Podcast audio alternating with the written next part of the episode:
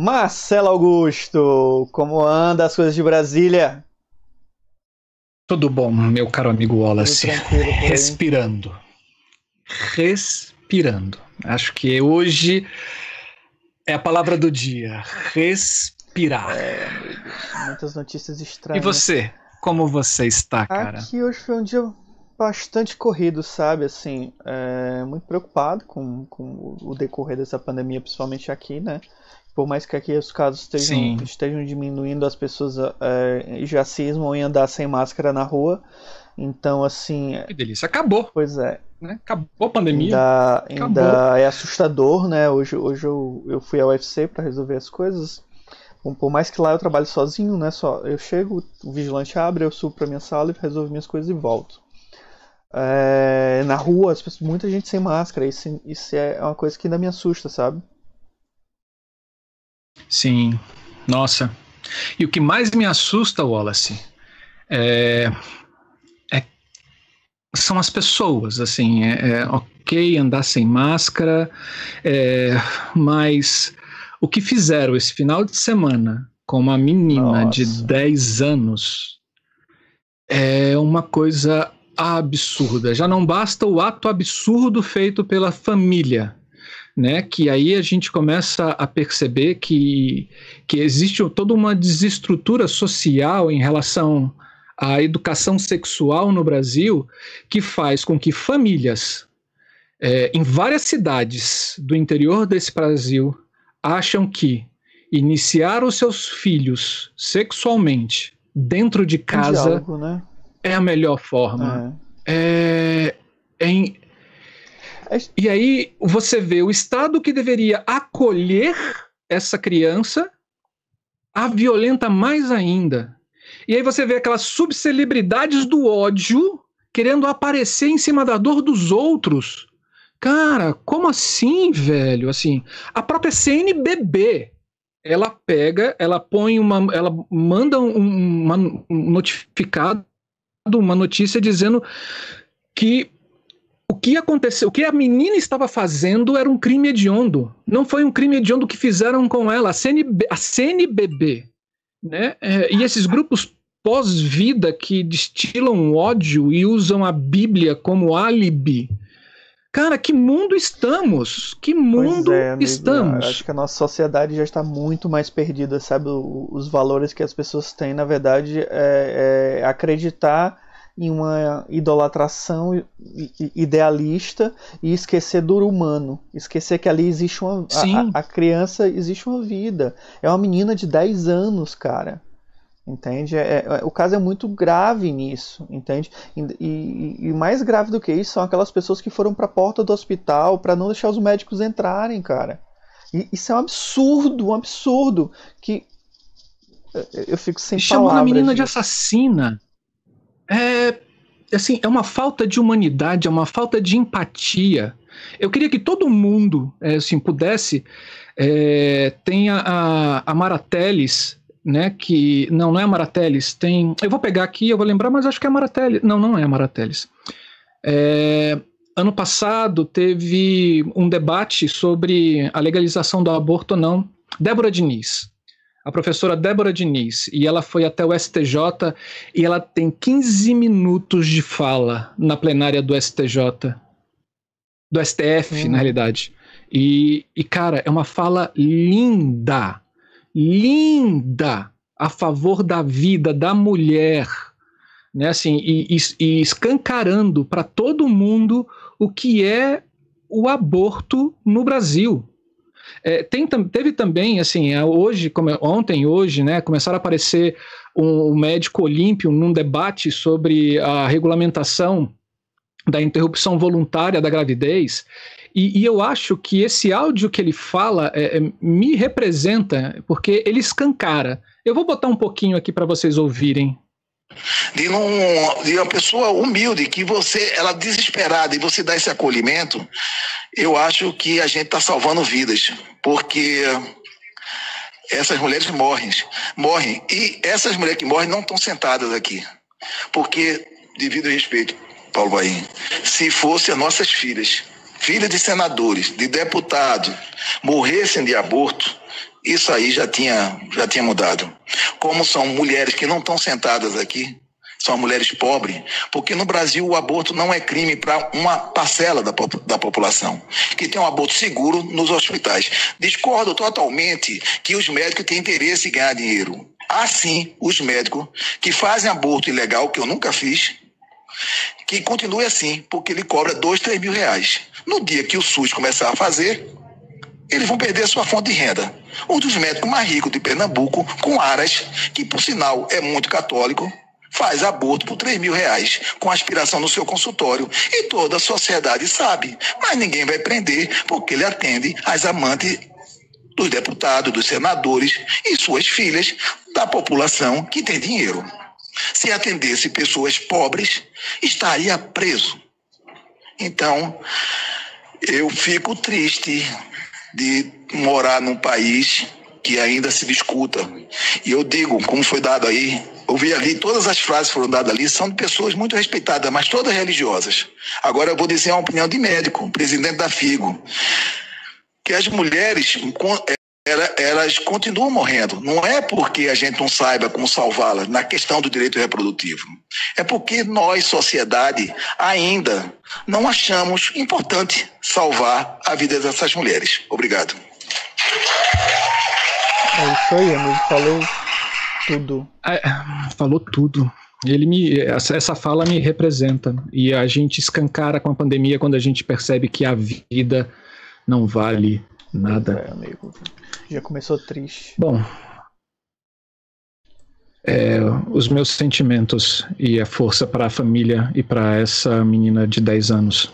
Que eles encontrem um caminho muito com paz pela frente e que ela tenha um futuro muito melhor do que o seu e presente e o seu passado. Pelo menos sendo assistida de, de todas as formas, né, psicologicamente, o apoio familiar, entre outras coisas.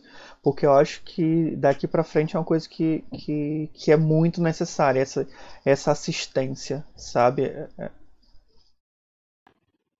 E vocês, internautas que estão aqui ouvindo a gente, bom dia, boa tarde ou boa noite para quem vai assistir isso ou gravado, boa noite para quem está aqui ao vivo com a gente. É, esse assunto também cabe aqui no Da Ideia Luz, porque ser artista é a gente conseguir ver e repensar a nossa sociedade. E para a gente repensar a nossa sociedade, a gente precisa entendê-la, ver o que está acontecendo e propor novos meios de saída. E eu acho que é, a arte ela é fundamental. Não é à toa que existe um desmonte, como a gente viu ontem, não foi, Wallace? No nosso debate é. do Da Ideia Luz Debate. A gente debateu o resultado da pandemia, as realidades, o nosso futuro, e foi um debate maravilhoso.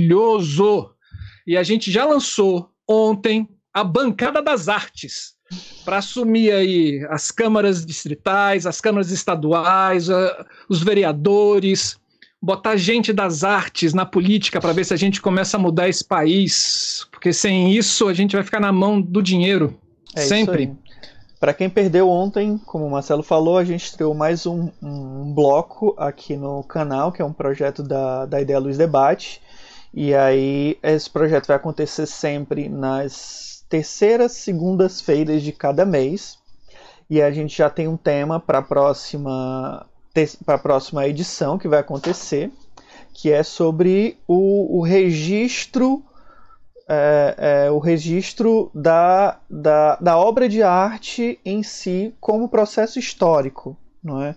Então, como que a gente está registrando os nossos espetáculos e a gente mantendo a história da, dos, da, da arte que fazemos, do teatro que fazemos, dos, dos espetáculos em si que fazemos. Então, fiquem ligados que a gente vai já já anunciar o novo dia não é, Marcelo? Sim, sim. E aí, na segunda-feira que vem também a gente estreia da ideia Luz Mundo. É isso daí. Antônio Palermo, ele vai falar pra gente sobre a, a teatralidade na luz de Streller. Streller, para quem não sabe, é um encenador italiano é, que na Itália ele é famosíssimo e a gente conversou com esse italiano que ele é professor na Universidade de Lille, na França, e ele falou português. E a gente teve a mediação da nossa querida parceira Nádia Luciani para fazer essa entrevista. E ela vai ser a primeira de, de uma série com vários franceses. Tem muita coisa boa, então fiquem ligados. Fiquem bastante ligados. Bom, vamos começar? Vamos lá. Ah, respirando. É. Vamos lá modificar. Boa noite um para vocês que estão aí. Né? Boa noite, Haroldo Lopes, Carolina, Rodrigo. Rodrigo e Carolina, acho que são as primeiras vezes que eu vejo vocês aqui. Sejam muito bem-vindos. Luiz noite, Albuquerque Luiz. e a Érica Anjo já são nossos fãs de carteirinha. Sejam todos muito bem-vindos e muito bem-vindas. Estamos aqui para você. Esse é um canal canceriano. Exatamente. Feito com muito amor e carinho. Só para você. Então, é, hoje a gente vai ter uma pessoa super bacana, que é um sombrista. A gente vai trazer para o diálogo o Alexandre Fávero. Ele é encenador, cenógrafo, diretor, sombrista, iluminador e fundador da companhia de teatro Lumbra, de Porto Alegre. É, ele é um autodidata com prêmios nacionais e internacionais em artes cênicas. Em seu processo de criação com a linguagem da sombra e das luzes, utiliza diferentes conhecimentos e saberes para investigar conceitos estéticos, técnicos e poéticos. Ele colabora com produções de conteúdo teórico e se lança nas investigações práticas de criação de experimentos cênicos, dirigindo obras autorais e colaborando com coletivos artísticos no Brasil e no exterior. Seja muito bem-vindo, Alexandre. Tudo bem, cara? Como é que tá por Porto Alegre? Estamos levando, eu estou a 50 quilômetros de Porto Alegre, numa cidade do interior, aqui Ai, na encosta da Serra, é na encosta da Serra aqui, e estamos acompanhando esse movimento da pandemia, esses movimentos políticos e sociais que ora nos surpreendem é, para cada vez para lados mais estranhos da, é, da falta de inteligência humana. Uhum. Então a gente precisa se posicionar muitas vezes, não está fácil tomar algumas posições mediados pelo mundo digital, mas estamos aqui fazendo o nosso papel de artista, compartilhando e fortalecendo as nossas redes, que é fundamental nesse momento. Sim, isso é verdade. Isso é verdade. Não vamos deixar que o nosso país vire The Handmaid's Tales. Para quem não assistiu, assista, porque é uma, é uma série maravilhosa. Que se a gente não tomar cuidado, a gente vai ter um futuro muito próximo a ele. Muito obrigado, Alexandre Fávero, por estar aqui com a gente, por ter aceitado esse convite. Eu acho que a noite vai ser maravilhosa. Eu já falei, quando a gente fez um teste aqui hoje à tarde, eu já falei, é, já de cara, já digo a minha inveja pelo seu laboratório aí, essa bancada maravilhosa que está aí atrás. Tô morrendo de inveja, morrendo de inveja. Como o seu laboratório é o tamanho do meu apartamento aqui em Brasília, eu não consigo ter aqui. Mas um dia terei uma casa e terei também uma oficina assim maravilhoso.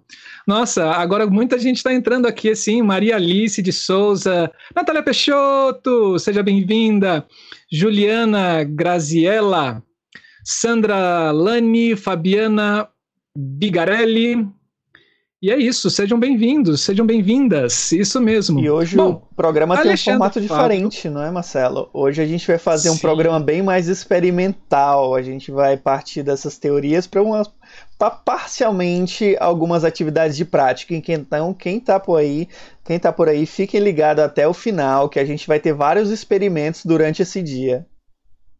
Aproveite a, a, essa nossa noite, esse nosso bate-papo. Se inscreva no canal, para a gente é muito importante. A gente precisa atingir é, mil inscritos para a gente abrir novos updates aqui no YouTube. E a gente precisa também ter 4 mil horas de, de audiência, de visualizações. Então, se você estiver pensando em sair dessa live, não faça isso. Fique se precisar fazer alguma coisa, deixa o celular ligado, deixa o computador ligado e vai fazer, e a gente vai computando e vai escutando de longe, porque vai ser muito bom. Hoje, Alexandre Fávero ele vai falar de um espetáculo chamado Saci Pererê, A Lenda da Meia-Noite. Um espetáculo de teatro de sombras para crianças corajosas e adultos curiosos, curiosos a partir dos seis anos de idade. A montagem é inspirada no primeiro livro editado por Monteiro Lobato no ano de 1918, chamado Saci Pererê. O resultado de um inquérito onde coleta depoimentos de populares e intelectuais sobre o diabinho perneta. O sombrista os sombristas contam essa história de suspense em que um viajante é assombrado pelo Saci e perde todas as suas coisas. Saci Pereira não podia ser diferente, né? Para continuar a sua viagem, ele terá que provar sua coragem caçando o diabinho perneta. No final, o público pode ver de perto os materiais de cena e conversar com os artistas sobre o teatro de sombra e as lendas brasileiras. Fica aqui uma dica: quem não assistiu esse espetáculo ainda, tem na descrição desse vídeo tem um link para o espetáculo na íntegra e ele é simplesmente maravilhoso. E, e o que a gente tá vai fazer agora também tá lá.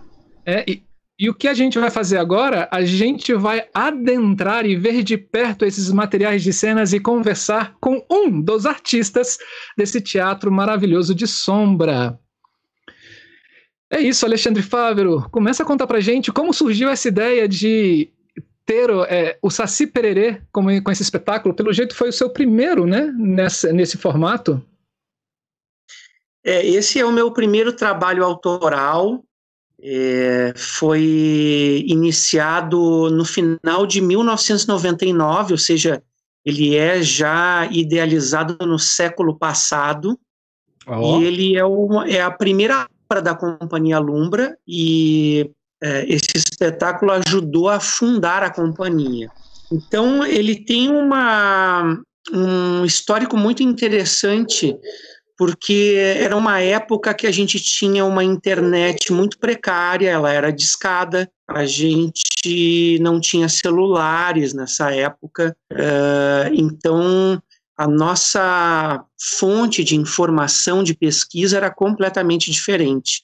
Era muito mais complicado acessarmos é, referências para conseguir é, construir algo que era tão novo que não fazia parte da nossa cultura artística aqui no Brasil. Uh, o teatro de sombras no Brasil era conhecido muito mais por uma brincadeira familiar, assim, quando faltava energia em casa e as pessoas acendiam uma vela e ficavam brincando com essas projeções de sombra na parede enquanto a energia não retornava. É, mas a, a escuridão fez muito parte da nossa cultura através dessa mitologia é, nativa, esses é, seres fantásticos, esse medo do escuro foi também um, uma fonte de atração para a gente trabalhar com o teatro de sombras e o imaginário popular muito do interiorano brasileiro. Então, uh, eu fiquei algum tempo pesquisando dentro desse imaginário das lendas brasileiras o que, que combinava com um projeto que eu gostaria de inscrever num edital de montagem em Porto Alegre na, nessa época. E eu fiquei uh, viajando entre vários mitos uh, diferentes até que eu fui fazer uma pesquisa na universidade é, na PUC do Rio Grande do Sul e encontrei com esse livro chamado Saci Pererê, o resultado de um inquérito, que tinham as dez primeiras páginas arrancadas é, e não tinha capa, não conseguia saber de quem era esse livro. E eu comecei a ler a introdução e fui me deparando então com depoimentos uh, de pessoas com uma, um português arcaico é, um linguajar meio romântico sobre essa questão, e eram histórias de duas páginas, três páginas, com incríveis relatos de aparições do Saci em diferentes lugares do Brasil. E eram cartas, Uau. textos em formato de cartas. Então eram crônicas da vida interiorana e aquilo ali me chamou muito a atenção. Eu fotocopiei todo esse livro lá mesmo na universidade imediatamente e tive dificuldade porque era um livro raro, então não queriam deixar. Uhum. Eu ia até a fotocopiadora, convenci é, a bibliotecária que estava atendendo a me deixar copiar esse livro, expliquei para ela qual era o motivo, e aí comecei então a estudar esses contos. É, a princípio, o espetáculo ele era para ter bonecos, sombras e objetos como linguagens é, cênicas. E eu comecei, tive o privilégio de começar pela sombra, que era algo que estava um pouco distante do que eu conhecia até então, mas que me interessava muito, porque eu trabalhei algum tempo com fotografia, com laboratório de fotografia, com revelação de filmes, é, com serigrafia, com artes gráficas, de um modo geral. Então eu já desenhava, já tinha algumas habilidades é, e lidava com a luz de alguma maneira uh, trabalhando nesses materiais fotossensíveis. Então me interessou muito isso. Eu peguei um ampliador antigo que eu utilizava para fazer fotolitos para a serigrafia e comecei a trabalhar ele como um projetor. Então ele está até aqui montado aqui atrás. Depois eu vou mostrar ele para vocês. E esse, essas projeções começaram num quarto muito pequeno, na casa que eu dividia com a minha esposa, que começou a acompanhar esse processo desde o início, a Fabiana, que está aí nos acompanhando, e que é psicóloga, e que começou então a espiar pela uma porta entreaberta desse quarto, que a gente tinha como uma biblioteca, essas pequenas projeções que foram iniciaram com negativos riscados, pintados com tinta reto projetor é, e projetados num pano. Na medida que isso ia avançando, essas projeções iam avançando, eu ia me dando conta é, do quanto essa ideia de escuro, do quarto escuro, do ambiente escuro e das projeções tinham a ver com as histórias que eu estava lendo nesse livro, que eram sempre relacionadas à noite. E aí tem um momento do livro lá que Monteiro Lobato diz: ah, é, o sobrenatural é fruto é, da terra que gira, e a terra girando gera a noite, e a noite gera o imaginário popular. Uau. Então eu me dei conta que sim, era isso que eu precisava. Eu precisava construir essa noite dentro do nosso ambiente das artes cênicas para que a manifestação desse saci pudesse aparecer.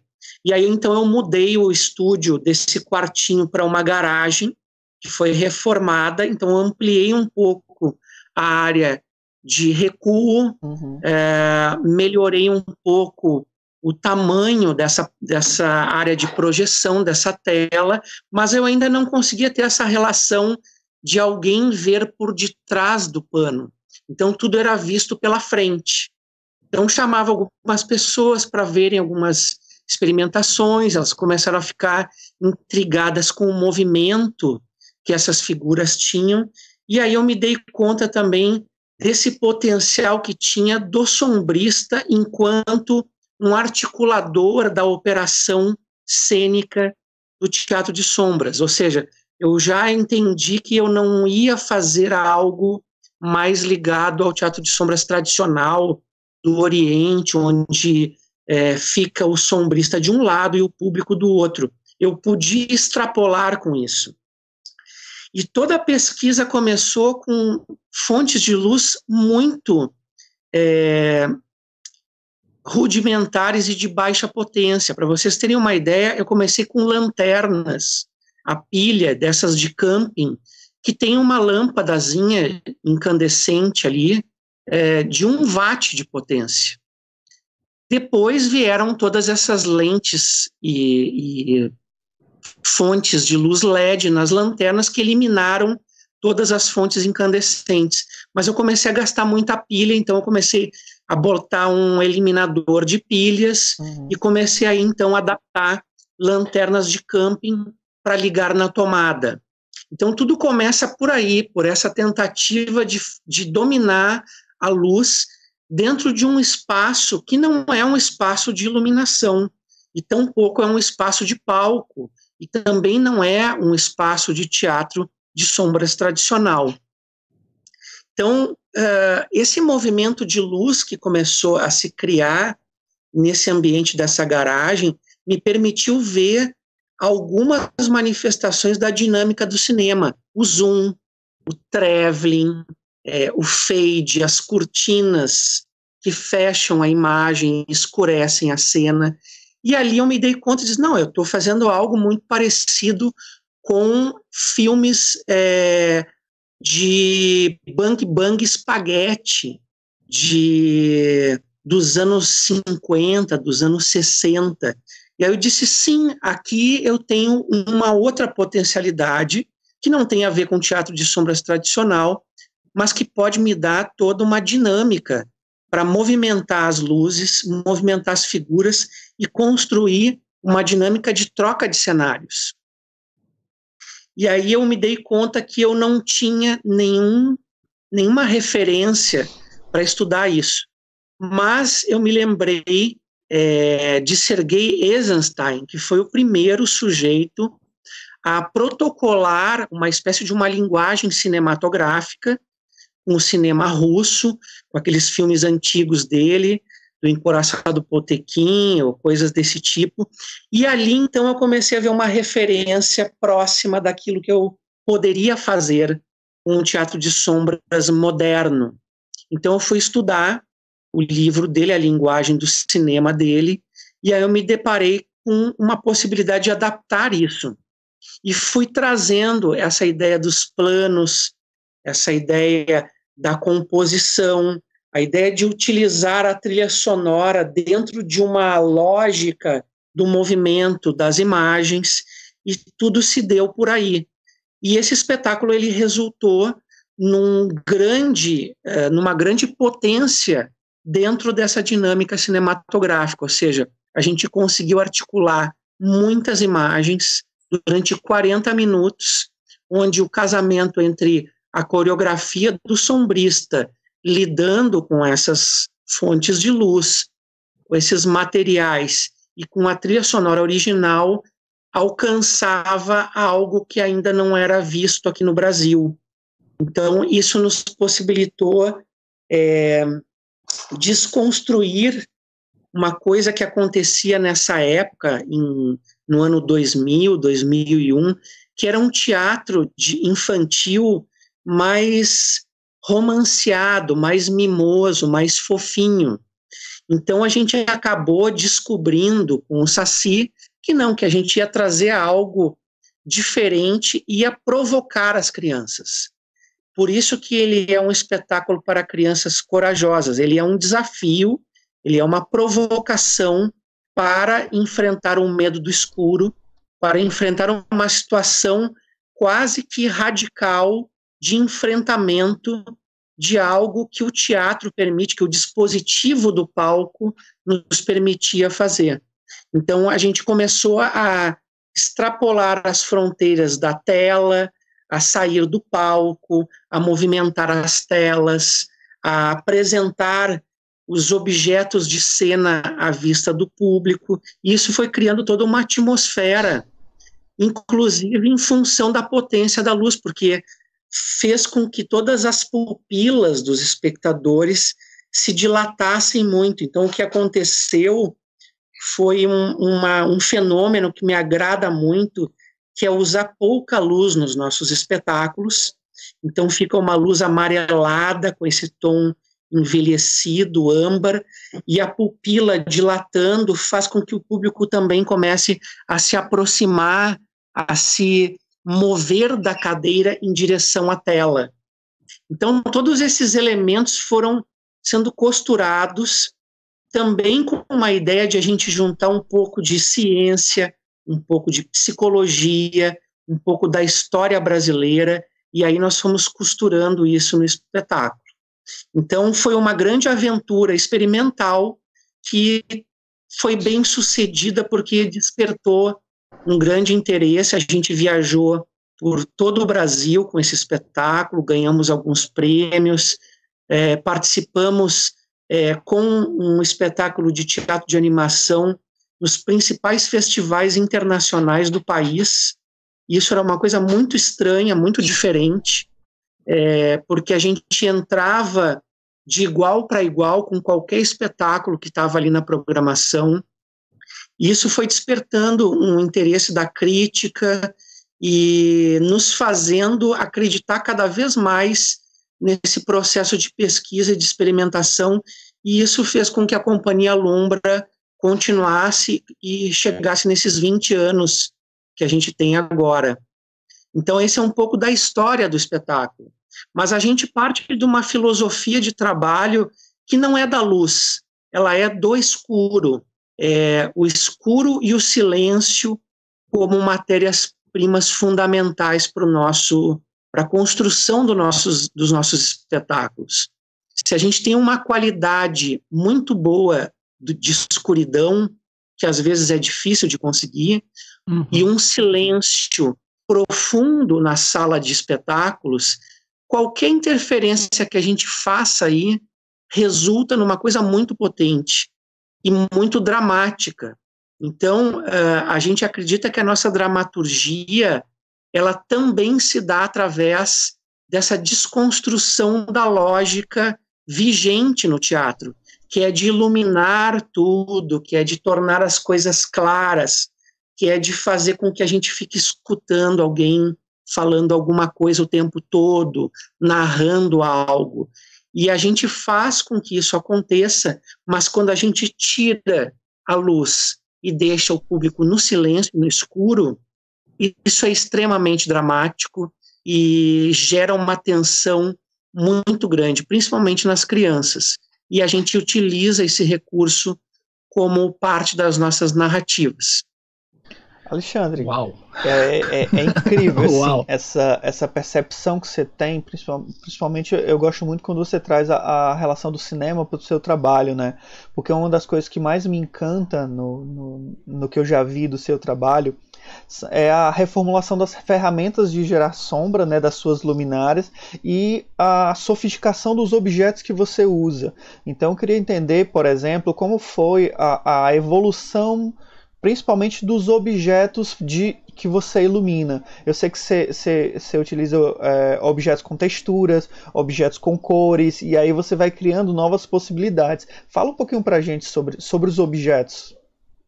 E depois mostra pra gente também, aproveitando essa coisa do cinema, claro. É, você é. mostrou pra gente o, o storyboard, né, do, do, do, do, espetáculo que você fez, que também é uma linguagem que se traz do cinema para cá. Bom, uma, uma coisa que é importante é, salientar da importância que esse espetáculo teve na nossa trajetória é que foi desenvolvido para esse espetáculo uma desconstrução da iluminação tradicional de teatro. Então, é, como que isso aconteceu? Nós desenvolvemos é, é, refletores que a gente utiliza na mão ou no chão ou apoiado sobre algum praticável, ou a gente pode segurar com a própria boca para fazer algumas cenas. E isso aqui é feito com uma lata que eu até peguei uma lata aqui, a gente utilizou essas latas de manteiga e essa manteiga de é Minas é boa. Gerais. Essa manteiga é muito essa boa. Manteiga é boa. E, e, e, ela, é, e ela funciona muito bem para a construção desse, desses refletores. Então, o que, que isso possibilitou para a gente? Construir. Aqui tem uma, um respirador, porque aqui dentro tem uma lâmpada halógena, é, nós começamos com lâmpadas halógenas de 50 watts, é, porque nos interessava esse, esse tom amarelado, essa, essa ideia do sol, da natureza. É, não existiam LEDs naquela época, então era muito difícil a gente fazer uma filtragem para ter uma luz com uma temperatura é, diferente de uma incandescente. Uhum. E, o, e a grande vantagem dessas lâmpadas aqui é o filamento muito pontual. Isso faz com que a gente tenha uma acutância, que é essa relação é, entre a fronteira entre o que está iluminado e o que é sombra. Quanto mais é, diminuta é a potência e mais compacto é o filamento e o brilho dessa lâmpada, melhor vai ser essa acutância, melhor vai ser o contraste entre o que é visto de luz e o que é visto de sombra. Então essa lâmpada aqui nos possibilitou isso. Que lâmpada é gente, é essa? Essa é uma, uma bipino, uma lógina bipino de 150 watts essa aqui. É, Depois o pessoal também chama de alopim? É, eu acho que sim, cada lugar chama de um, de um jeito. Na Argentina uhum. chamam de bipim, porque ela tem duas perninhas. Uhum. É, é, é então ela usa um soquete. É. Então, cada um chama de um, de um jeito. Ela é uma, é uma lâmpada que não é muito difícil de se encontrar, mas ela exige alguns cuidados, porque tu não pode ligar ela diretamente na tomada, tu tem que transformar a energia. Então, quando eu trabalhava com lâmpadas de 50 watts, eu usava transformadores de 12 volts. Com o uso da. É, com, com a experimentação do espetáculo em diferentes espaços e com públicos cada vez maiores, a gente teve a necessidade de aumentar essa potência. E o espetáculo foi se transformando pelo uso do espaço, pelo uso das fontes de luz e pelo material de cena. Porque no teatro de sombras que a gente é, faz, e cada um faz do seu jeito, por ser uma coisa artesanal, uma, uma arte artesanal, exigir pesquisa e exigir um desenvolvimento de recursos que muitas vezes cada um vai descobrir o seu por estar em diferentes lugares no mundo, é, a gente tem muitas diferenças de teatro de sombras de um lugar para o outro. Então, como a nossa uh, companhia se especializou nessa linguagem, a gente acabou experimentando muita coisa. Mas nós partimos disso, de fontes pontuais, muito singelas no que diz respeito à potência, mas com esse recurso de operar ela na mão. Hum. A gente tem o potenciômetro dela aqui. Essa... Então ela não está ligada em uma mesa, ela está aqui, ó. A, o potenciômetro está no meu dedo. Uau. Ela é de 120 watts, essa daí? Essa aqui, essa aqui é de 150. 150. Então, é, então o que, que aconteceu quando a gente colocou esse dimmer na mão do sombrista? A gente tinha a possibilidade de fazer fades. A gente podia fazer cortinas de luz e de sombra. Ou seja, eu poderia entrar com uma imagem por cima de outra. E aí começou então toda a o nosso entendimento em cima da linguagem de cinema, porque daí gera um complicador muito grande. É diferente de eu estar numa mesa, acender um refletor, iluminar uma área. Aqui eu estava fazendo uma outra coisa. Eu estava fazendo com que a luz que estava na minha mão fosse protagonista dos brinquedos que eu havia desenvolvido para gerarem sombra.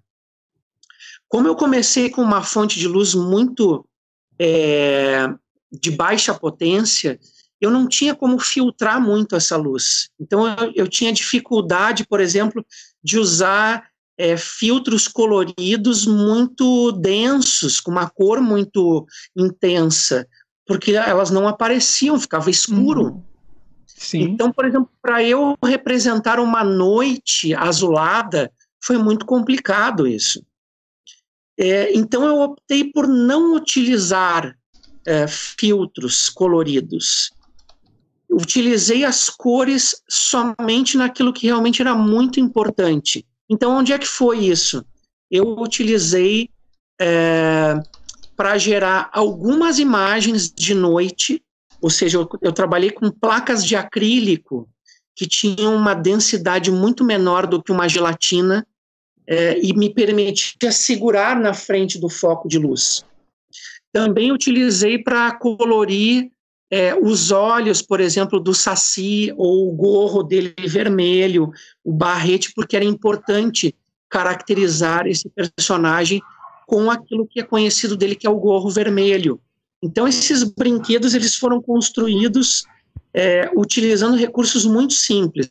Eu vou mostrar uma figura aqui para vocês, que eu acho que é importante para vocês saberem que a nossa, o nosso trabalho não é simplesmente fazer luz, é fazer com que a luz trabalhe em cima de alguns materiais que possam protagonizar em outro lugar, ou seja, é fora de nós. Então aqui a gente tem uma figura articulada de madeira que é manipulada na frente da luz. Certo? E o espetáculo todo ele é resolvido dessa forma, com brinquedos, com figuras, com efeitos, com truques. Então, por exemplo, tem uma cena de uma balsa que atravessa um rio de um lado ao outro de uma margem, que a água que é utilizada para representar esse rio é realmente água. E é feito com um truque muito conhecido de quem trabalha com vídeo, com cinema, que é colocar a água em uma bacia, colocar um espelho no fundo nessa, dessa bacia e meter uma luz com uma determinada força para que ela reflita e seja filtrada pela água, gerando um movimento de água na imagem. Então a gente foi construindo e traçando isso aí. Mas tentando concluir a tua resposta, Wallace, esse, essa trajetória para desenvolver os refletores não se deu simplesmente na construção desses artefatos, uhum. mas no uso deles. Então não bastava simplesmente a gente ter uh, precisão nas ferramentas de trabalho, mas sim o que é que a gente consegue contar com essas lâmpadas. E aí vem todo um trabalho de uma coreografia, de um uso, de uma operação dessa luz, que aí está o trabalho do sombrista da companhia Lumbra. Então a gente tem uma espécie de uma polivalência, que é ao mesmo tempo que a gente segura uma figura dessas aqui, a gente também segura um refletor e a gente projeta isso em uma tela e a gente se movimenta pelo espaço. Então, teve que se ter um tempo para entender qual era o espaço do sombrista, como ele se manifestava com esses brinquedos e o que, que aquilo ali conseguia narrar, porque o nosso papel era narrar uma história. Então, é mais ou menos por aí que a gente vai deslizando nesse universo é, extremamente rico, mas também muito complicado, muito complexo, de entender e conseguir conectar isso dentro de uma linguagem. Interessante, é uma coreografia, na verdade, né? Você acaba não sendo apenas o, o, o manipulador do brinquedo, você também manipula a luz e você tem que observar para onde ela vai. Então, assim, a, a, atenção nesse, nesse processo tem que estar tá focada diretamente para esse trabalho. Você não tem como dispersar um pouquinho a atenção, porque você acaba perdendo o tempo tanto da luz como o tempo do brinquedo na posição correta, né? É um, é um, é um trabalho coreográfico muito refinado, né? Pensando nesse trabalho refinado... É, e a gente precisa, é, a gente precisa exercitar muito essa capacidade dessa visão aberta, uhum. dessa, desse olhar uh, oblíquo, desse movimento que a gente faz, que é, é, não focar o olhar num único ponto, mas trabalhar com ele em varredura o tempo todo. Então, a coisa pode estar acontecendo na tela, mas tem, tem uma, um problema acontecendo fora da cena do teu lado, e só tu está vendo aquele problema. Então, esse tipo de é, treinamento a gente levou algum tempo para entender e tornar o espetáculo orgânico. E isso, nesse, é, nessa coreografia, aquele storyboard que você mostrou para gente hoje à tarde, ele foi fundamental, né? Sem dúvida. Eu vou mostrar aqui algumas, alguns desenhos é, sobre a, é, a criação do espetáculo para vocês terem uma ideia. Aqui tem algumas, alguns desenhos originais é, que foram feitos para entender o espaço é, de trabalho do sombrista. Uhum. Depois a gente foi evoluindo esses desenhos para mapas.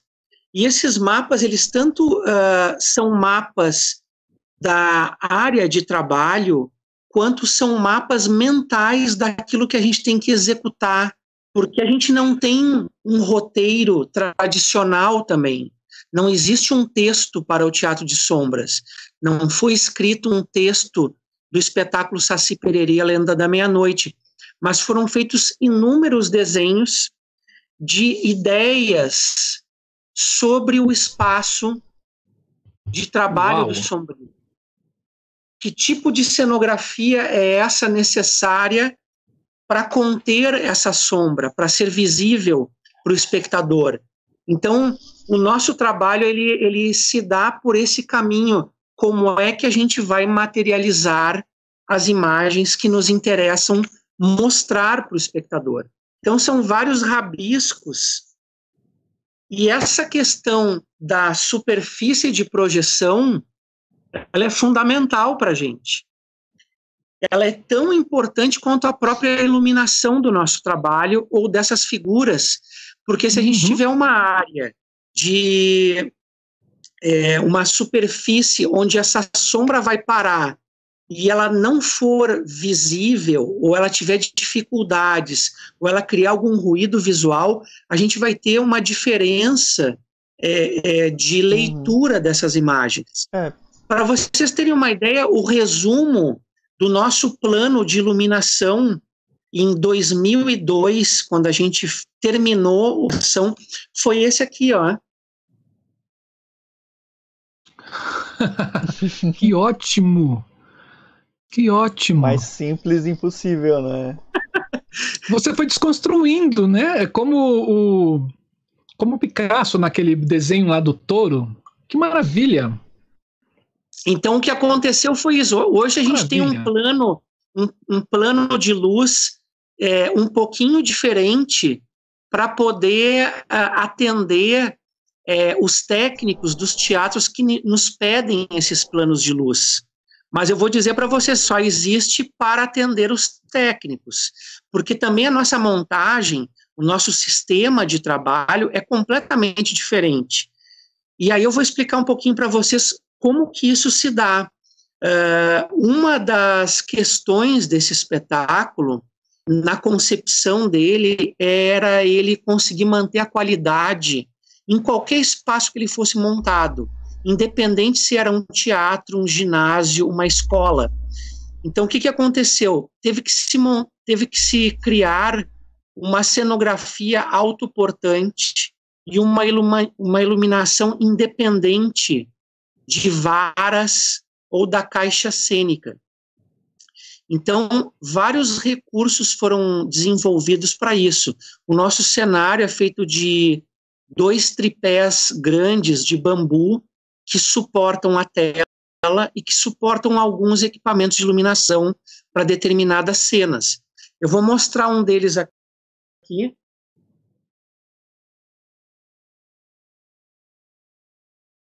Aproveitando que, que o Alexandre foi pegar o um material, lembra para quem está chegando agora, curtam o vídeo, cur, assinem o canal, é, acionem o sininho para ficarem recebendo as notificações. A gente está na nossa meta de conseguir mil inscritos para abrir as novas poss possibilidades da gente no YouTube. Então, divulguem para os amigos, compartilhem o vídeo e vamos trazer sempre mais pessoas aqui para o Papo, beleza? E aproveitem podem fazer perguntas à vontade, porque a gente passa essas perguntas para Alexandre. E eu já, Érica, eu já anotei aqui a sua. Assim que encaixar, eu pergunto. Vamos lá, pode seguir. Olha só, esse aqui é um objeto de cena que ele tanto é um elemento cenográfico quanto ele é um elemento de projeção de sombra é, ele fica pendurado nessa numa forquilha desse, desse tripé de bambu na cenografia.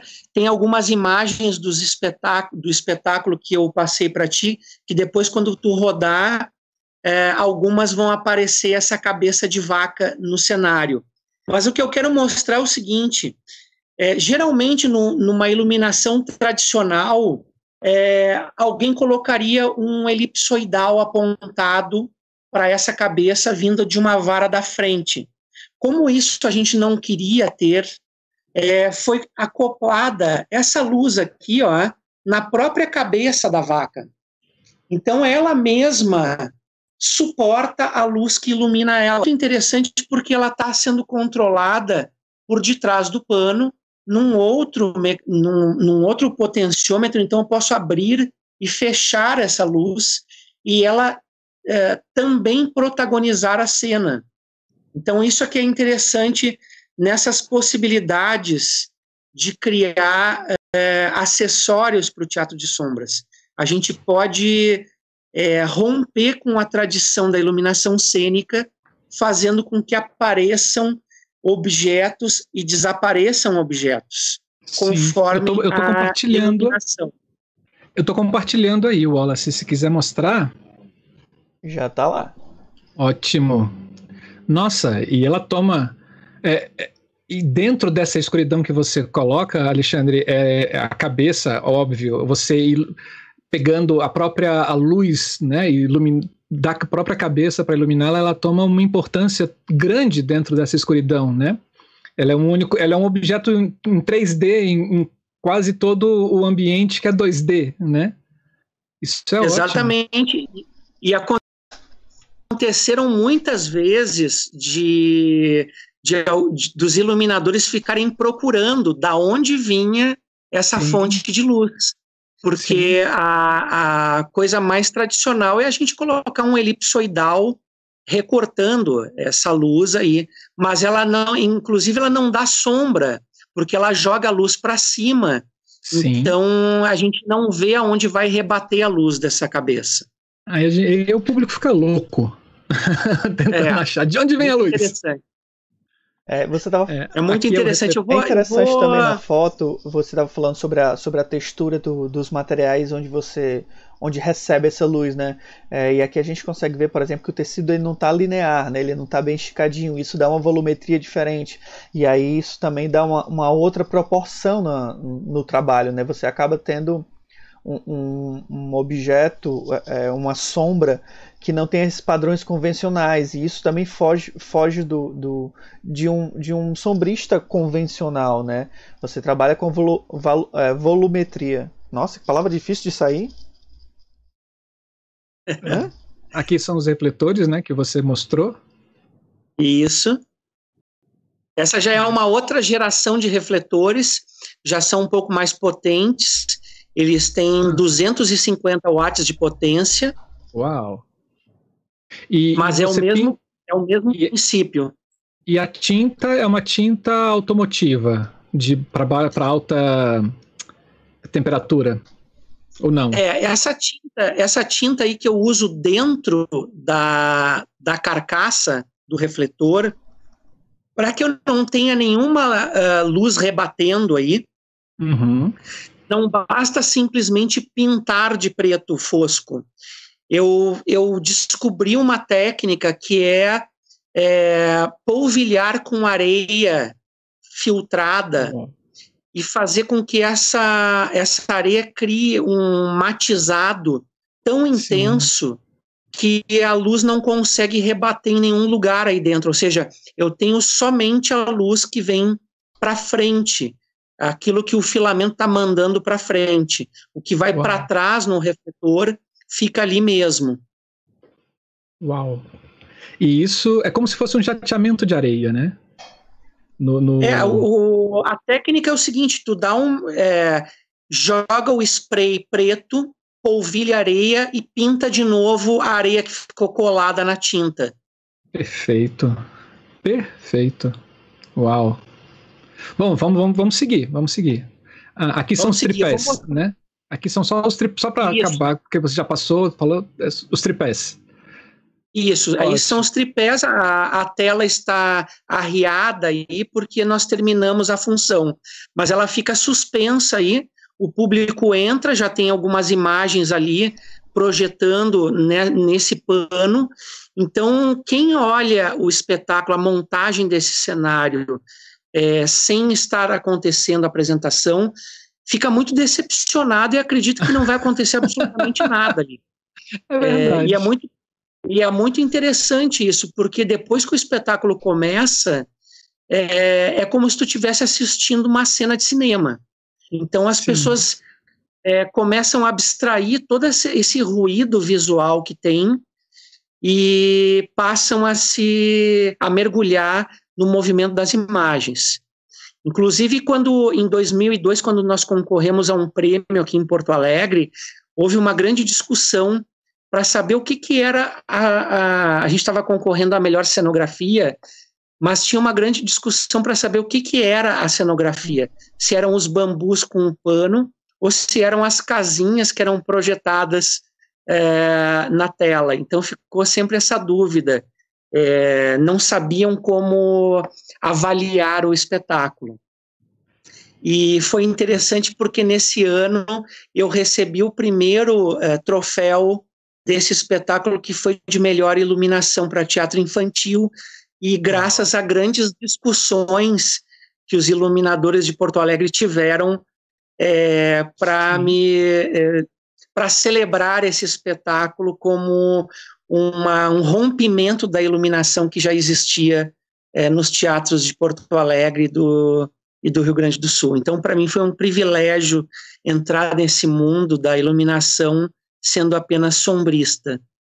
Que ótimo. Parabéns, é um parabéns. lindo, por sinal. É, Alexandre, tu tam, além de você fazer as produções com a, a tua companhia, você também faz assessoria a, a outros grupos. É, como que teu trabalho chega, por exemplo, no, no treino dessas outras companhias? Porque é, é, muito minucioso o teu trabalho, principalmente o trabalho coreográfico na, na execução.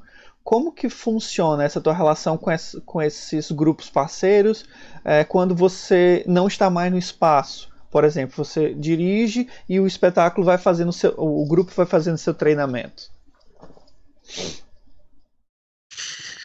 Olha, Wallace, eu tive que desenvolver é, um, um protocolo interno para poder resolver os diferentes problemas que eu ia encontrando pelo caminho. A Fabiana Bigarella e os meus colegas de cena que atuaram comigo e alguns atuam ainda hoje, mas a gente foi trocando alguns atores do elenco da companhia, sempre me ajudaram muito a perceber é, como é que funciona o entendimento é, dessa relação espacial, dessas relações com a luz, dessa relação com os objetos de cena, com o tempo da cena, e basicamente eu aprendi isso ministrando vivências de teatro de sombras, dando oficinas. Então a Fabiana, que é minha companheira desde 2004 nessa nesse processo de da pedagogia do teatro de sombras, do repasse das informações, ela me ajudou muito nesse processo de a gente é, criar um, um, uma metodologia interna da companhia e conseguir fazer com que isso fosse um processo também pedagógico para fora. Então, cada projeto que a gente faz dentro da companhia ou, ou as assessorias que eu presto para outros coletivos são uma sentença, precisam de certos cuidados. Então, alguns grupos têm já alguma experiência com luz, outras não. Alguns é, têm projetos que nunca trabalharam com teatro de sombras e vão começar. Então, cada um desses processos precisa de um tipo de atendimento, uhum. de didática e de treinamento. Então, é muito difícil ter um padrão. É, eu, por exemplo, estou envolvido agora com pelo menos cinco projetos e, e eles estão sendo feitos à distância. Alguns estão no estágio inicial de criação de um roteiro, de uma dramaturgia, é, mas as pessoas já têm uma certa familiaridade com a sombra. Outros, ao contrário, outros têm uma obra que já elegeram para servir como roteiro, mas não tem a prática do teatro de sombras. É, então tem que desenvolver isso. E cada projeto desses aí vai ter que usar os recursos que tem à disposição. Eu não vendo equipamentos uhum. de iluminação para teatro de sombras. Então esses grupos eles precisam desenvolver com os recursos que eles têm à mão. Eu, por exemplo, levei uns cinco ou seis anos para dominar os equipamentos e, a, e o know-how de trabalho com esses equipamentos, com a ajuda de eletrotécnicos que me auxiliaram a criar circuitos, a, a conseguir é, descobrir a melhor bitola de fio, a melhor capa de fio, é, o aquecimento dessas lâmpadas. Hoje a gente trabalha com algumas lâmpadas de 400 watts halógenas e elas são Nossa. muito quentes. Uhum. Para segurar na mão é muito quente e é muito perigoso também, porque tu tem que ter um equipamento muito seguro é, para não tomar um choque, porque está passando energia ali na tua mão. Então não dá para improvisar. E eu não conseguiria ter um equipamento com segurança para entregar na mão de alguém e essa pessoa usar e eu me responsabilizar por isso. Então, existem diferentes maneiras de a gente abordar esse tipo de relação com cada trabalho que a gente faz.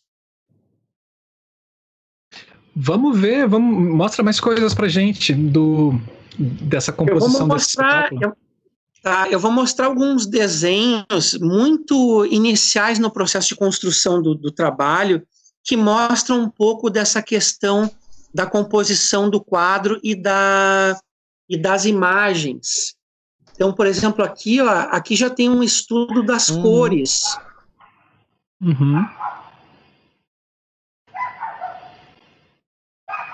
Então, isso é interessante de a gente entender que todo o processo de construção de uma cena, de um espetáculo nosso, parte de desenhos. A gente tem uma série de procedimentos para entender o que, que a gente vai fazer, mas elas geralmente vão acabar num desenho que a gente vai ter que caçar ele. A gente vai ter que saber como fazer uhum. isso. E essa quantidade de desenhos vai gerar a necessidade de construir uma série de desenhos que vão se intercalar uns aos outros. Então aqui a gente tem um storyboard do Saci. Nossa, que fabuloso. Uau! Não são poucas coisas. Ó, por exemplo, aqui, ó, se abre nesse quadro aqui, ó. Nossa. Sim, que lindo. Então a gente que a lindo. gente precisa entender como é que a gente vai articular isso mecanicamente uhum. na cena. Como é que eu uhum. consigo fazer que é, eu veja apenas as patas do cavalo cruzando por uma cidade? Então, é, essa, esse entendimento do procedimento vai é, nos levar para um outro é, uma, uma outra metodologia que eu aplico hoje nos trabalhos que eu dirijo, que se chama Cineflux. O Cineflux ele é parecido com isso que vocês têm no título de vocês, da ideia à luz. Hum. Ele vai da ideia à percepção, à leitura e à comercialização da obra do Teatro de Sombras. Então, qual é que é o caminho desde aquele estalo que o sujeito teve de, ah, eu vou fazer um espetáculo e ele vai ser de teatro de sombras. Eu pego essa ponta aí e junto com como é que isso é inserido no mercado de arte para gerar renda e se tornar uma obra de arte para circular pelos festivais e, e fazer giras e ser comercializada como uma potente arte. E aí esse estudo partiu de uma observação que eu comecei a fazer de por que é que não existem espetáculos e por que, que tem tão poucos sombristas. Uhum. Então eu me deparei com um, um momento muito, muito intrigante desse processo, que é a frustração. Eu tenho uma teoria que, que é de que todo, todo artista que se torna um bom artista, ele tem que ter passado por pelo menos uma grande frustração e ter vencido ela. E a minha se deu no Teatro de Sombras. Então, acho que foi por isso que eu, continuar, fiz o espetáculo Saci Pererê e hoje tem uma companhia que comemora 20 anos de idade. Então, eu fui estudar essa frustração. E aí eu me deparei com um caso muito corriqueiro que é as pessoas começarem a fazer teatro de sombras recortando figuras. Então Sim. elas pegam pegam um papelão, pegam uma tesoura, começam a recortar personagens que elas acreditam que vão contar a história delas e elas formam esse elenco de personagens. Agora, depois que elas têm todo esse elenco, o que, que elas vão fazer com aquilo ali? Como que elas articulam essa história? E aí é uma coisa muito complicada. Uhum. Então eu, tenho, eu dei vários passos atrás e comecei de um processo muito anterior, que é uma pergunta-chave. Por que é que tu vais fazer um espetáculo de teatro de sombras? Por que, que tu não vai fazer um outro tipo de espetáculo, com uma outra linguagem? Por que é que a tua história merece ser contada pelas sombras? Uhum. Porque envolve uma série de problemas. Tu tem que escurecer um espaço, tu tem que lidar com luz, tu tem que lidar com energia elétrica, tu tem que lidar com ciência, com filosofia, com psicologia semiótica, com uma série de coisas que envolvem isso, com artes gráficas, é, até chegar num resultado que se transforme numa obra de arte que as pessoas queiram pagar para ver. Então, quem não consegue responder com clareza por que, que vai fazer com o teatro de sombras, vai ter um grande problema pela frente. É, esse é o que da questão da criação. Porque se você não tem é, um objetivo, você passa para a experimentação, e da experimentação pode acontecer tantos caminhos e você se perder nesse mundo, né? Sim, você, opa, vou para cá, vou para direita, não, vou para esquerda. Aí lá na frente você fala, não, deixa eu voltar. E aí você acaba enrolando, os prazos acabando e você vai e apresenta aquilo que você deu conta, não aquilo que você idealizou. Nossa, parabéns. Parabéns mesmo. É, e, e, o que você fala é é isso, é isso. Quando eu vejo que alguns grupos é, de teatro de animação quando eles querem aqui trabalhar com teatros de sombra, né? É, muitos deles ficam perdidos, né? Justamente por causa disso. Aqui a gente tem assim uma pergunta é, da Erika do, da Erika Anjos, que ela diz o seguinte: é, quanto tempo foi desse processo seu, da ideia até a estreia do espetáculo? No caso desse espetáculo, eu levei dois anos. É, nesses dois, eu desisti de uma série de recursos que eu tinha planejado, então eu tive que redirecionar minha atenção. Eu convidei um diretor de teatro que era amigo meu e muito próximo, é, mas ele não entendia também da linguagem, então ele pouco conseguiu me ajudar no processo de construção e de criação. Então eu tive que também absorver essa parte da direção cênica, porque era eu que estava entendendo aquele procedimento todo, não tinha como explicar, não tinha referência, era muito difícil alguém do lado de fora conseguir me dar alguma opinião que coubesse naquela mecânica que estava sendo o espetáculo. Então, a parte da demora foi porque todo os, todos os ensaios e, e as experimentações elas foram gravadas em vídeo. E na época o que se tinha à mão era o, era o VHS. VHS. Então era uma trabalheira e um custo muito grande, porque se gravava vários trechos, várias experimentações, e depois eu terminava o ensaio esgotado, ia para casa e botava no vídeo cassete para ver o que é que eu tinha feito. E aí eu me dirigia através do monitor da televisão. Então eu anotava numa prancheta o que, que eu não deveria fazer, o que, que tinha ficado bom, e voltava no outro dia e corrigia isso. Então eu fazia o espetáculo de um lado e assistia de forma invertida pelo outro através desse, desse dispositivo de vídeo e televisão. Então, isso levou muito tempo, foi um trabalho duríssimo e muito cansativo.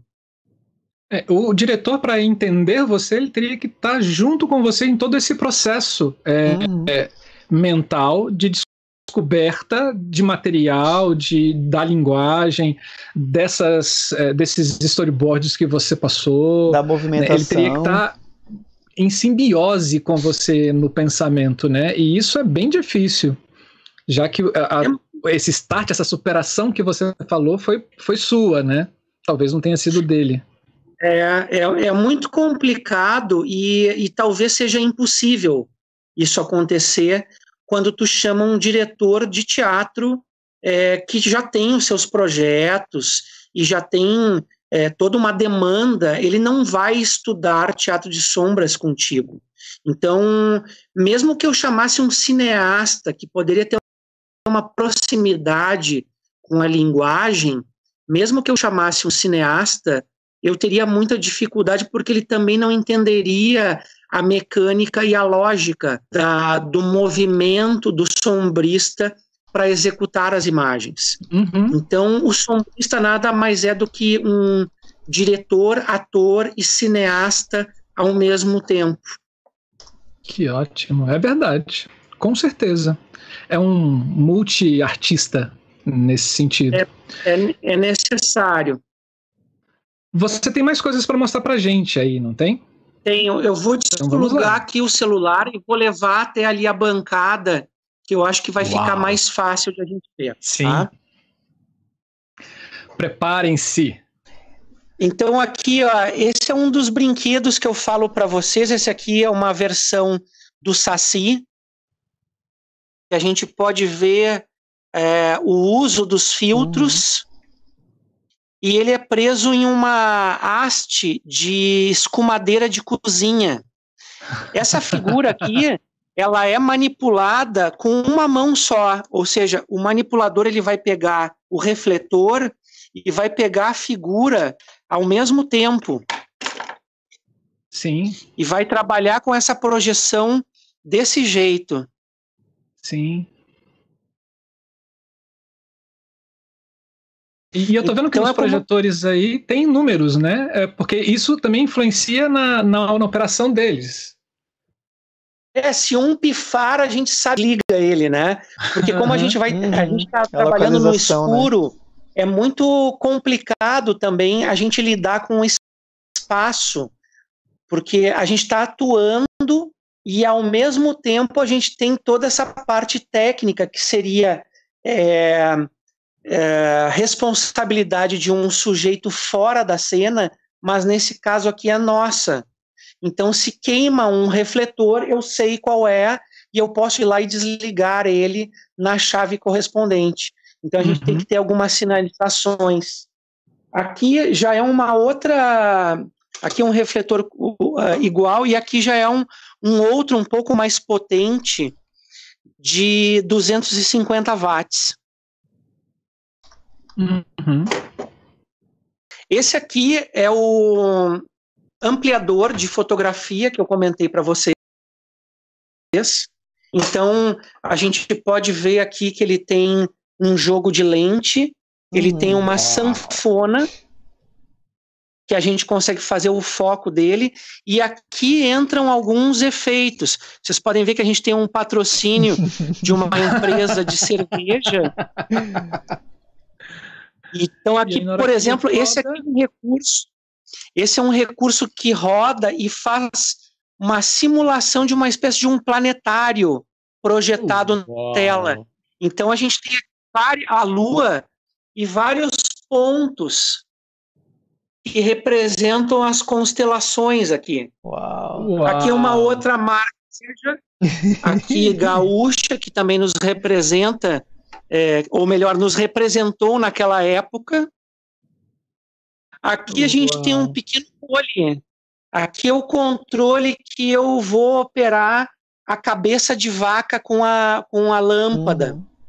Uhum. Então aqui ó, eu tenho um plug que eu espeto aqui aquela lâmpada e eu consigo a, acionar o botão dela aqui. Isso tudo está montado num tripé que eu posso afinar como eu quiser, mais para cá, mais para lá.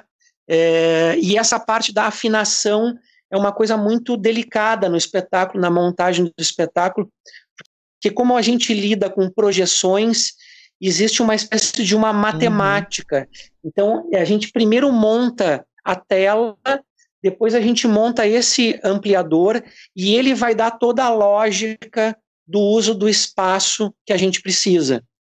Então, a uhum. partir desse a gente consegue mapear o espaço e colocar uh, nos lugares certos os materiais que a gente vai utilizar. É, você falou dessa. dessa é, aqui ó, eu tenho algumas chapas de acrílico coloridas que a gente utiliza também na frente dos refletores. Um filtro também, ó, que funciona como um, uma barreira para luz e que gera sombra.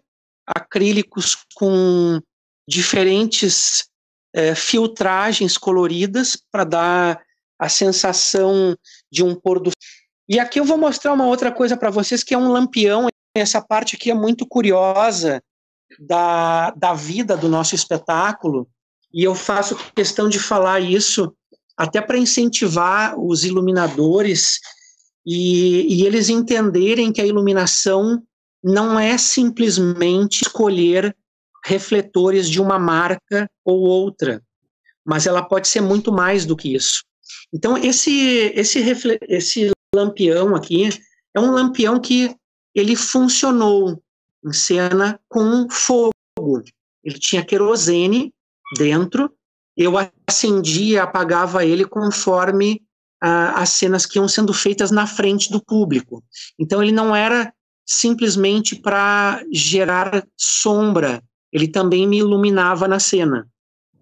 Acontece que depois do, da tragédia da Boate Kiss, a gente teve uma mudança nos protocolos de segurança de, da maioria das casas de espetáculo é, aqui no Brasil. Na Europa, em outros lugares, já haviam procedimentos e protocolos proibindo o uso de chama viva nos palcos. Aqui isso aconteceu é, praticamente quatro meses, se eu não me engano, depois do, da tragédia da Boate Kiss, onde morreu muita gente na cidade de Santa Maria, foi uma comoção muito grande por conta do uso de fogos de artifício dentro da boate durante um show e do incêndio que se deu pelos fogos de artifício pegarem é, no revestimento acústico dessa boate. Pois então, como resolver a luz cênica de um lampião e de velas, que era o que a gente utilizava na cena? Eu fui fazer uma pesquisa em São Paulo e descobri então as velas de LED. Uhum. E aí eu consegui então instalar uma aqui, arranquei a parte do combustível e instalei um jogo de pilhas com uma placa que simula uma luz é, de lampião. Essa luzinha aqui, ela funcionava para que o público visse o simulacro da chama do lampião, mas tinha o problema que ela não me iluminava.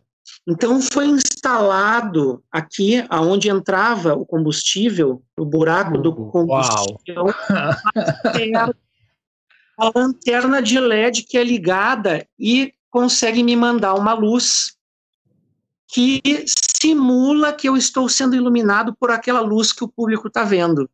Uau, então, a, jun a junção desse, dessas duas coisas permite que eu faça a cena que eu fazia com a chama do lampião. Que Porém, maravilha. isso gerou, gerou todo um trabalho de treinamento para acender e apagar essas uhum. luzes, porque era mais difícil do que acender com o isqueiro a chama do lampião. Porque tem que então, ter uma sincronia. Foi um aí. processo de mudança lenta, muito difícil, mas que a gente conseguiu, de certa forma, é, é, construir através da tecnologia, e o LED a recém estava começando nessa época, construir com alguma habilidade esses recursos para uh, simular uma coisa que era bem importante durante o espetáculo. Uhum. A gente está vendo novamente Nossa, maravilha, fotos, assim. assim. Os dois acendiam juntos, né? né? Quando sim, você acendia, sim. Que maravilha. São trabalhados. Você tem algum tipo de filtro em cima do LED ou não? Eu, eu desatarrachei a, a lente do LED e botei um filtro é, sobreposto âmbar até chegar no tom é, do lampião.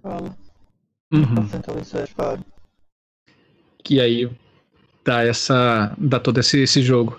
Essa diferença quando você sai da lâmpada incandescente e entra para o LED é, você sentiu muita diferença é, na questão da luminosidade, dos efeitos, da marcação da sombra? Você, você acabou de falar que quanto mais próximo o, o filamento, mais contraste você tinha na sombra.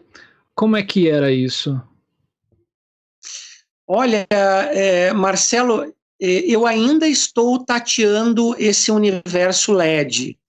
Eu no final do ano passado, nós estreamos o nosso mais recente trabalho, que se chama Criaturas da Literatura, onde a gente utiliza refletores LED. Eu não separei eles aqui porque a gente ia ficar muito mais em cima do espetáculo Saci Pererê, mas eu, eu utilizei é, faróis de milha de motocicleta.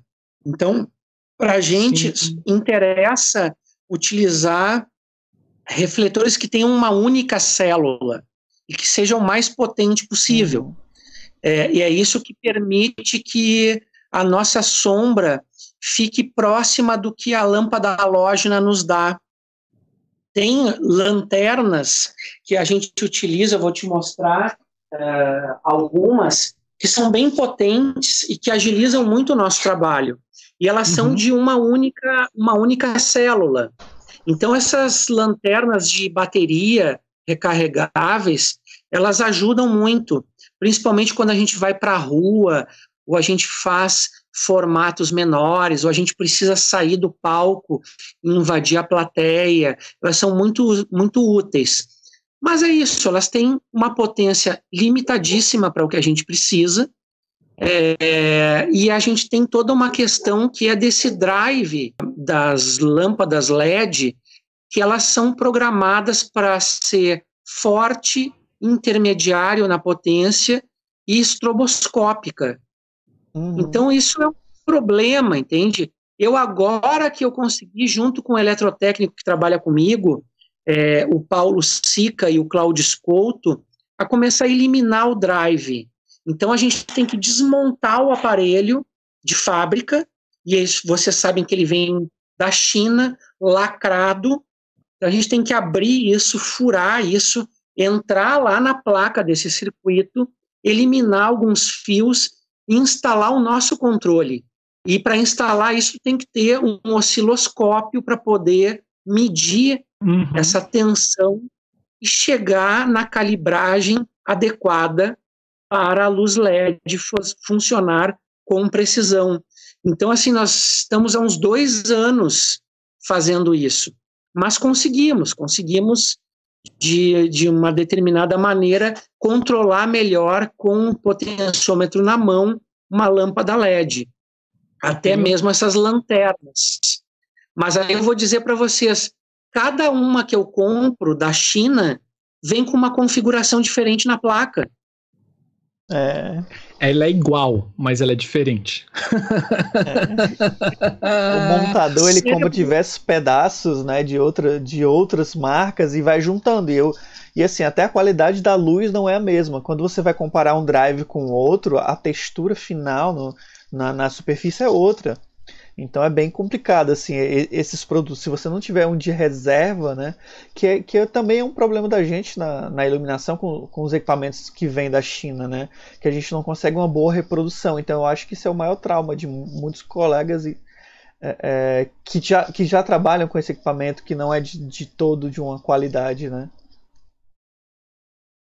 É, o, é e, tem, tava... e, tem, uma coisa que é o seguinte: uh, pra, pra o, para o sombrista que é obrigado a, a desenvolver o seu trabalho é, e o seu equipamento, tu tem que ficar reinventando a cada momento aquilo uhum. que tu vai fazer. Então dá um trabalho muito maior, leva muito mais tempo. E é por isso que é tão delicado essa é, o processo dessa arte. É demorado porque são diferentes linhas de pesquisa e elas têm que andar juntas, senão tu não consegue ter resultados lá no final.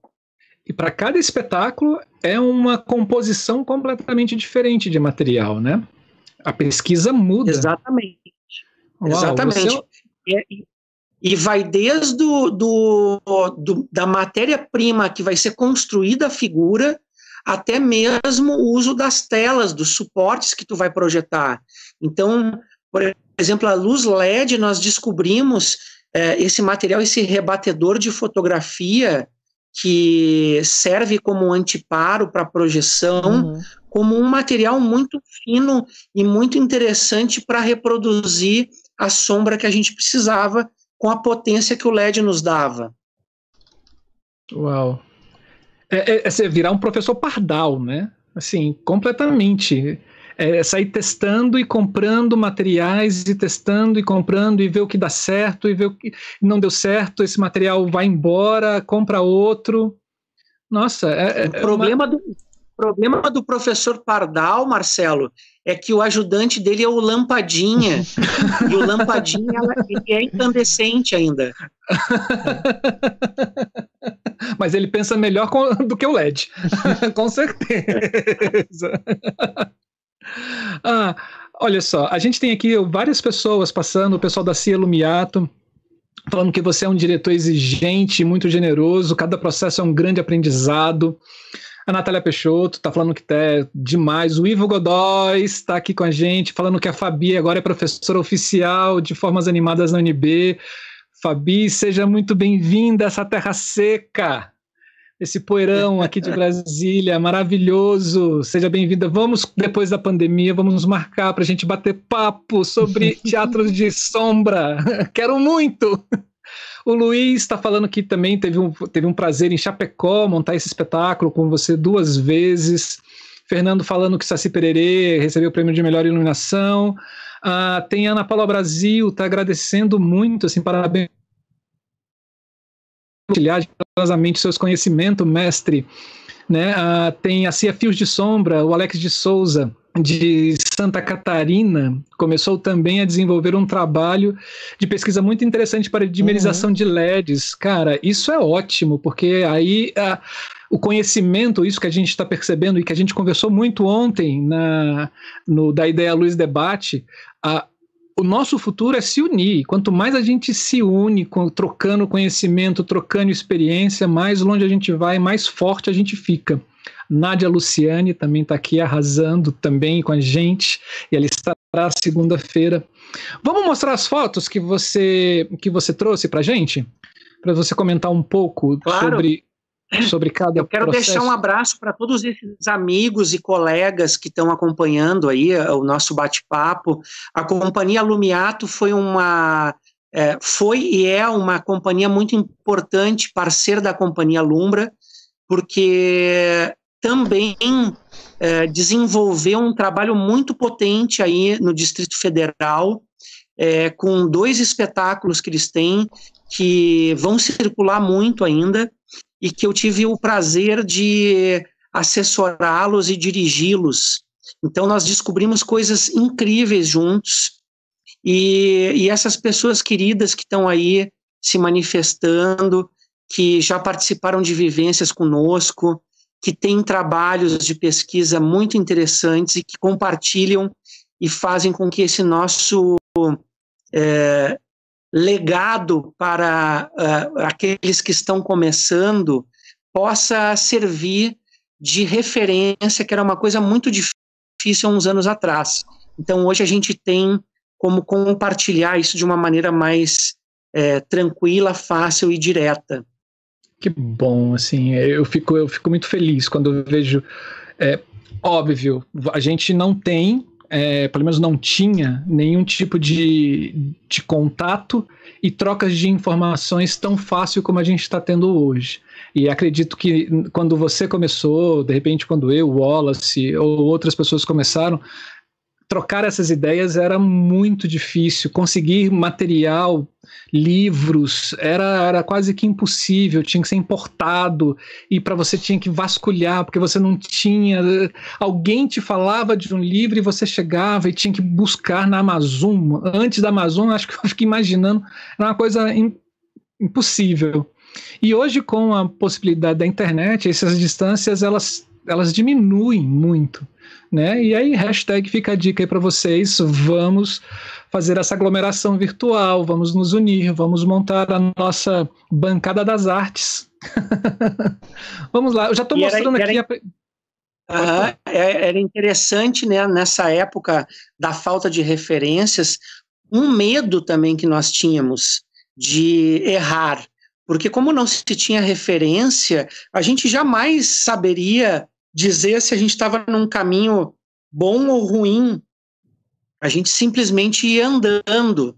Então era uma outra adrenalina que se tinha naquela época em uhum. montar espetáculos. Hoje a gente já consegue é, gravar no celular e mandar para um amigo para ele ver e dizer para a gente se está legal ou não. Então, né, naquela época não tinha isso e era uma adrenalina muito saborosa e que ajudou a minha formação. Sim, isso é ótimo. A, a descoberta, cair de cara na escuridão, é. no que você não sabe, e você respira e vai, né? Isso é muito bom. Isso é, é o crescimento é muito maior, assim.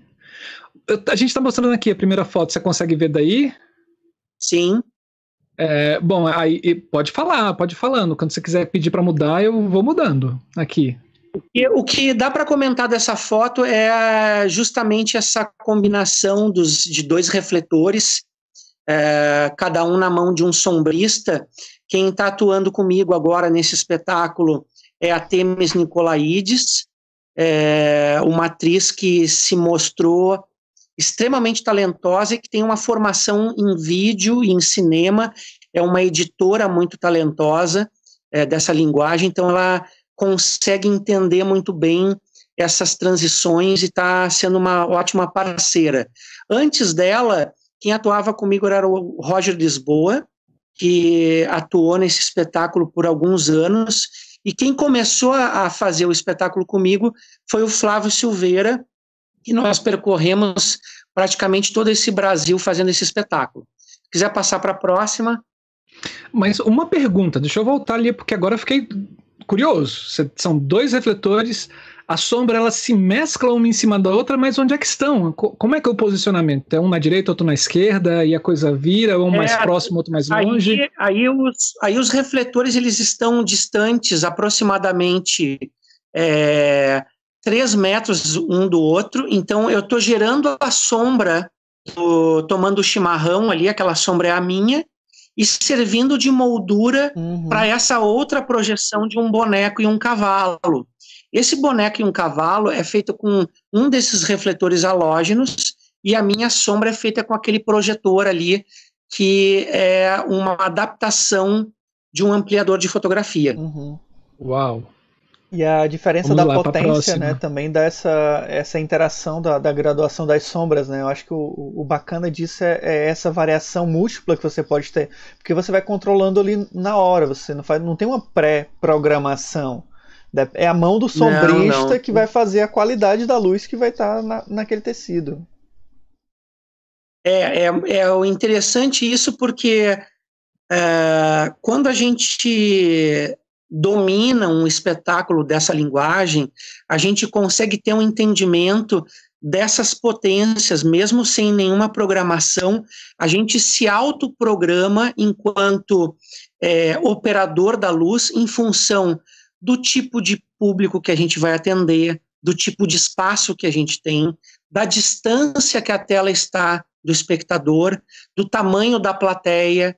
Então, tudo isso aí vai ser uma combinação para que a gente possa entender o nosso espetáculo e fazer com que a, a potência que nós vamos utilizar na mão ali, no feeling mesmo, seja adequada a essas características do lugar que a gente está apresentando naquele dia.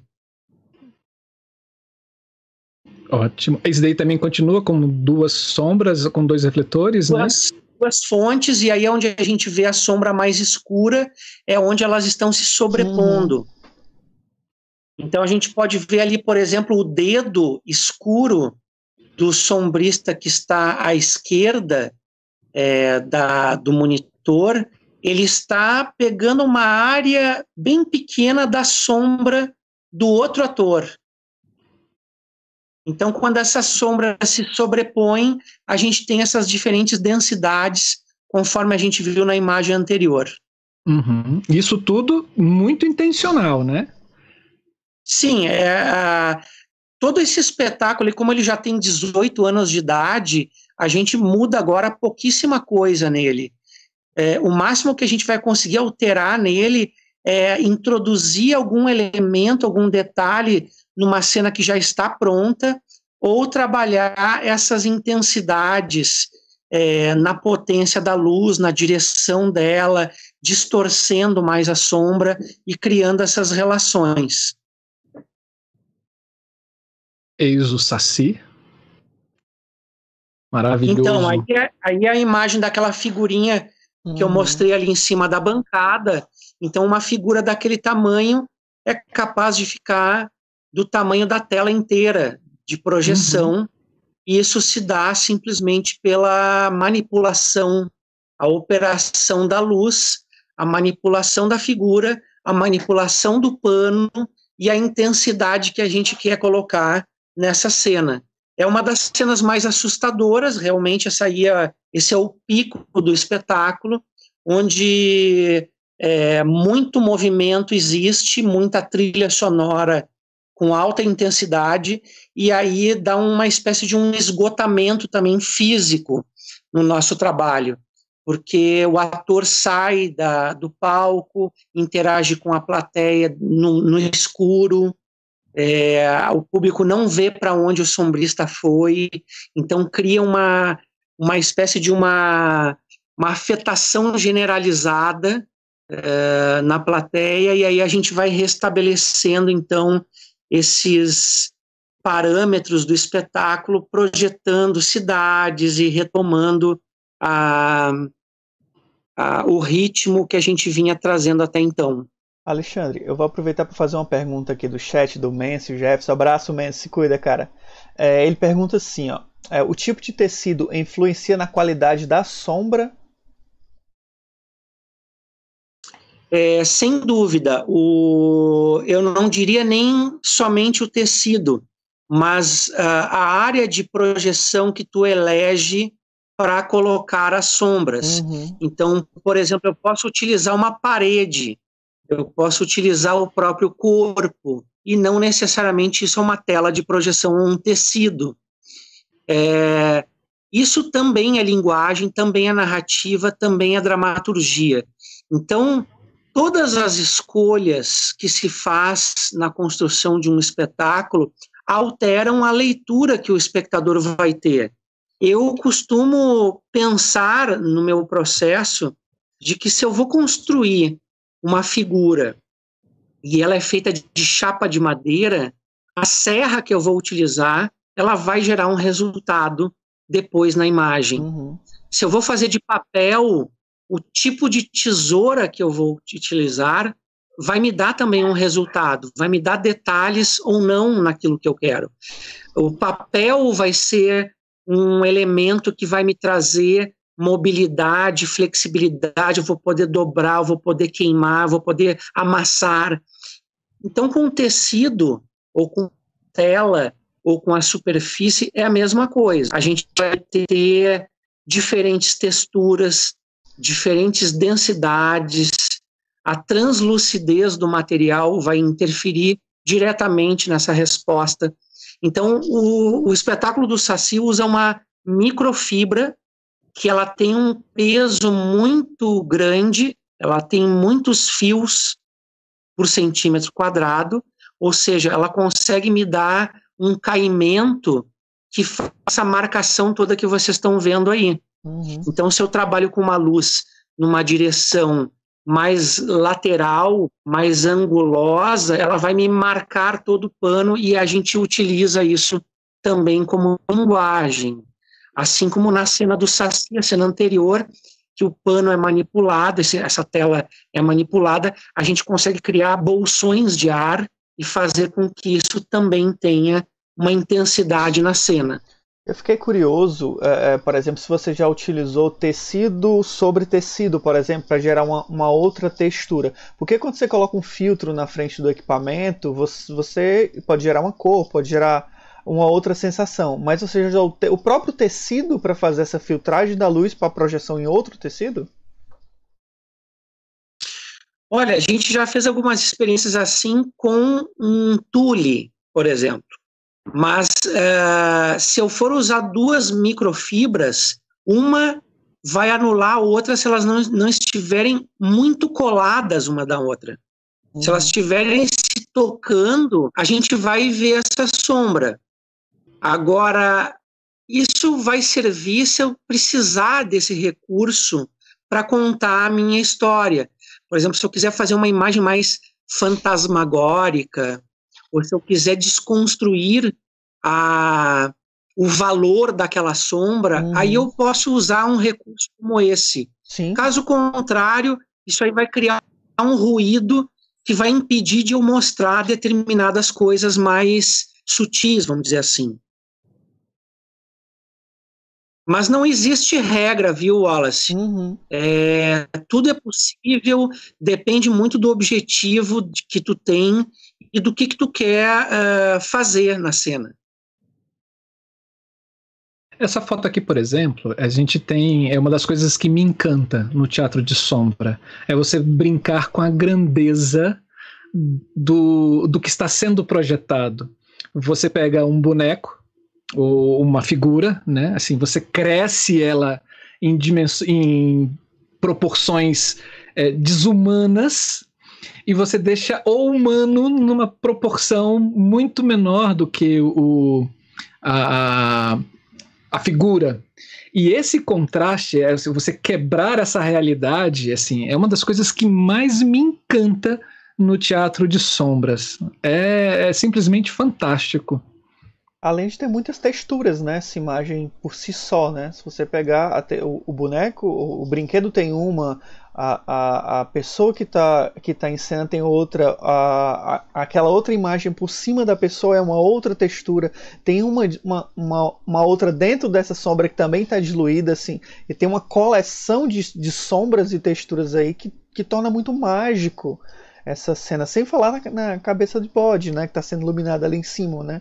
E, e, e da luz que vaca. sobra, desculpa, de vaca, e da luz que sobra também nos bambus, né? Se a gente for pegar um, uma percepção geral, a gente tem múltiplas percepções dessa sombra, a gente não tem um, um, um, objeto fixo, a gente pode se encantar por qualquer parte dessas sombras. Isso, isso dá uma, uma, uma, uma, beleza e uma sutileza na imagem que é impressionante, assim. Me encanta do fundo do meu coração esse tipo de, de, de sensação de trabalho. Legal, é, isso, aí, isso aí vem de encontro também a uma questão que as pessoas pensam que o teatro de sombras ele é bidimensional. Exato ele vai ser mais bidimensional se a gente simular uma televisão com, com o teatro de sombras, ou seja, a gente fazer uma caixinha, botar ali um buraco para um visor, colar um papel e colocar figurinhas ali dentro dessa caixa. Aí ela vai ficar com essa sensação de bidimensionalidade. Mas aí, como tu está é, te referindo, e é muito importante isso que tu fala, no momento que a gente tem a textura do pano, já não é mais bidimensional, uhum. já é a prova da dimensionalidade, da quantidade de camadas que a gente vai ter aí para verificar. Então, a cabeça de vaca está num plano, o bambu está no outro, o tecido está no outro, e por detrás desse pano existem tantos outros planos que fazem com que isso fique com esse essa sensação é, de que a gente não tem entendimento completo sobre aquilo que está acontecendo. E é isso que também constrói, junto com essa questão que o Marcelo falou da dimensão fora da realidade, é essa profundidade fora da realidade também. Aquilo uhum. que não consegue ser entendido de uma maneira clara e definitiva. A gente fica supondo o que está sendo feito, mas não consegue alcançar esse, essa solução para esse problema. A Cia Fio de Sombra, ela, o pessoal está perguntando assim, qual foi a maior dificuldade em substituir um ator sombrista em um trabalho em relação à operação da luz e os artefatos? Foi realizado um roteiro de luz físico para o Saci? E aí eles mandam um grande abraço para você.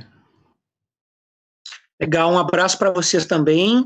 É, Paloma e Lucas é, são de uma companhia que tem um, um, trabalho de teatro de sombras que eu conheço, que surgiu da criação junto com Rafael Curti, que é um grande amigo. E para responder essa pergunta, eu acredito que é, o, o mais importante para substituir um integrante em um elenco de um espetáculo é, se dá pela própria dedicação desse integrante novo.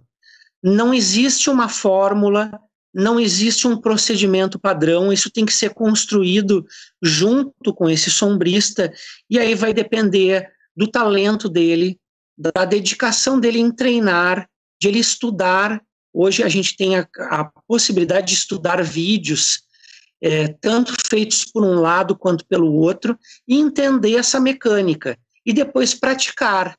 Eu acho que o parceiro de quem está junto com esse novato precisa ter muita paciência de coreografar junto com esse colega aquilo que está sendo feito. Eu uh, tive a generosidade dos meus colegas anteriores a ajudar a fazer as marcas para os colegas novos que estavam chegando.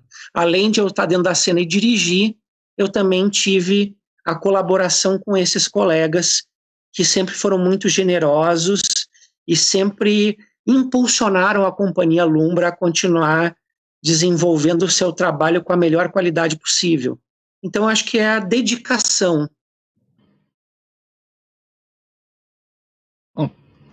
Respondido, fios de sombra, acho que sim, né?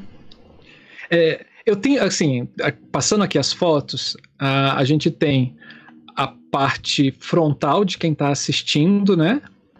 E atrás como as coisas se são, como as coisas são manipuladas, né? Assim, Isso. É, é encantador. É encantador. Assim, você ter essa coisa pequenininha com o dedo lá de de repente cria-se essa coisa gigantesca.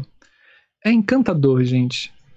Pensar que o teatro, né, assim, essas representações é, as representações, na realidade, começam, de acordo com alguns historiadores, nas relações de luz e sombra das fogueiras dentro das cavernas, onde os homens chegavam e criavam a, a, a, as suas histórias ali nas representações com a sombra.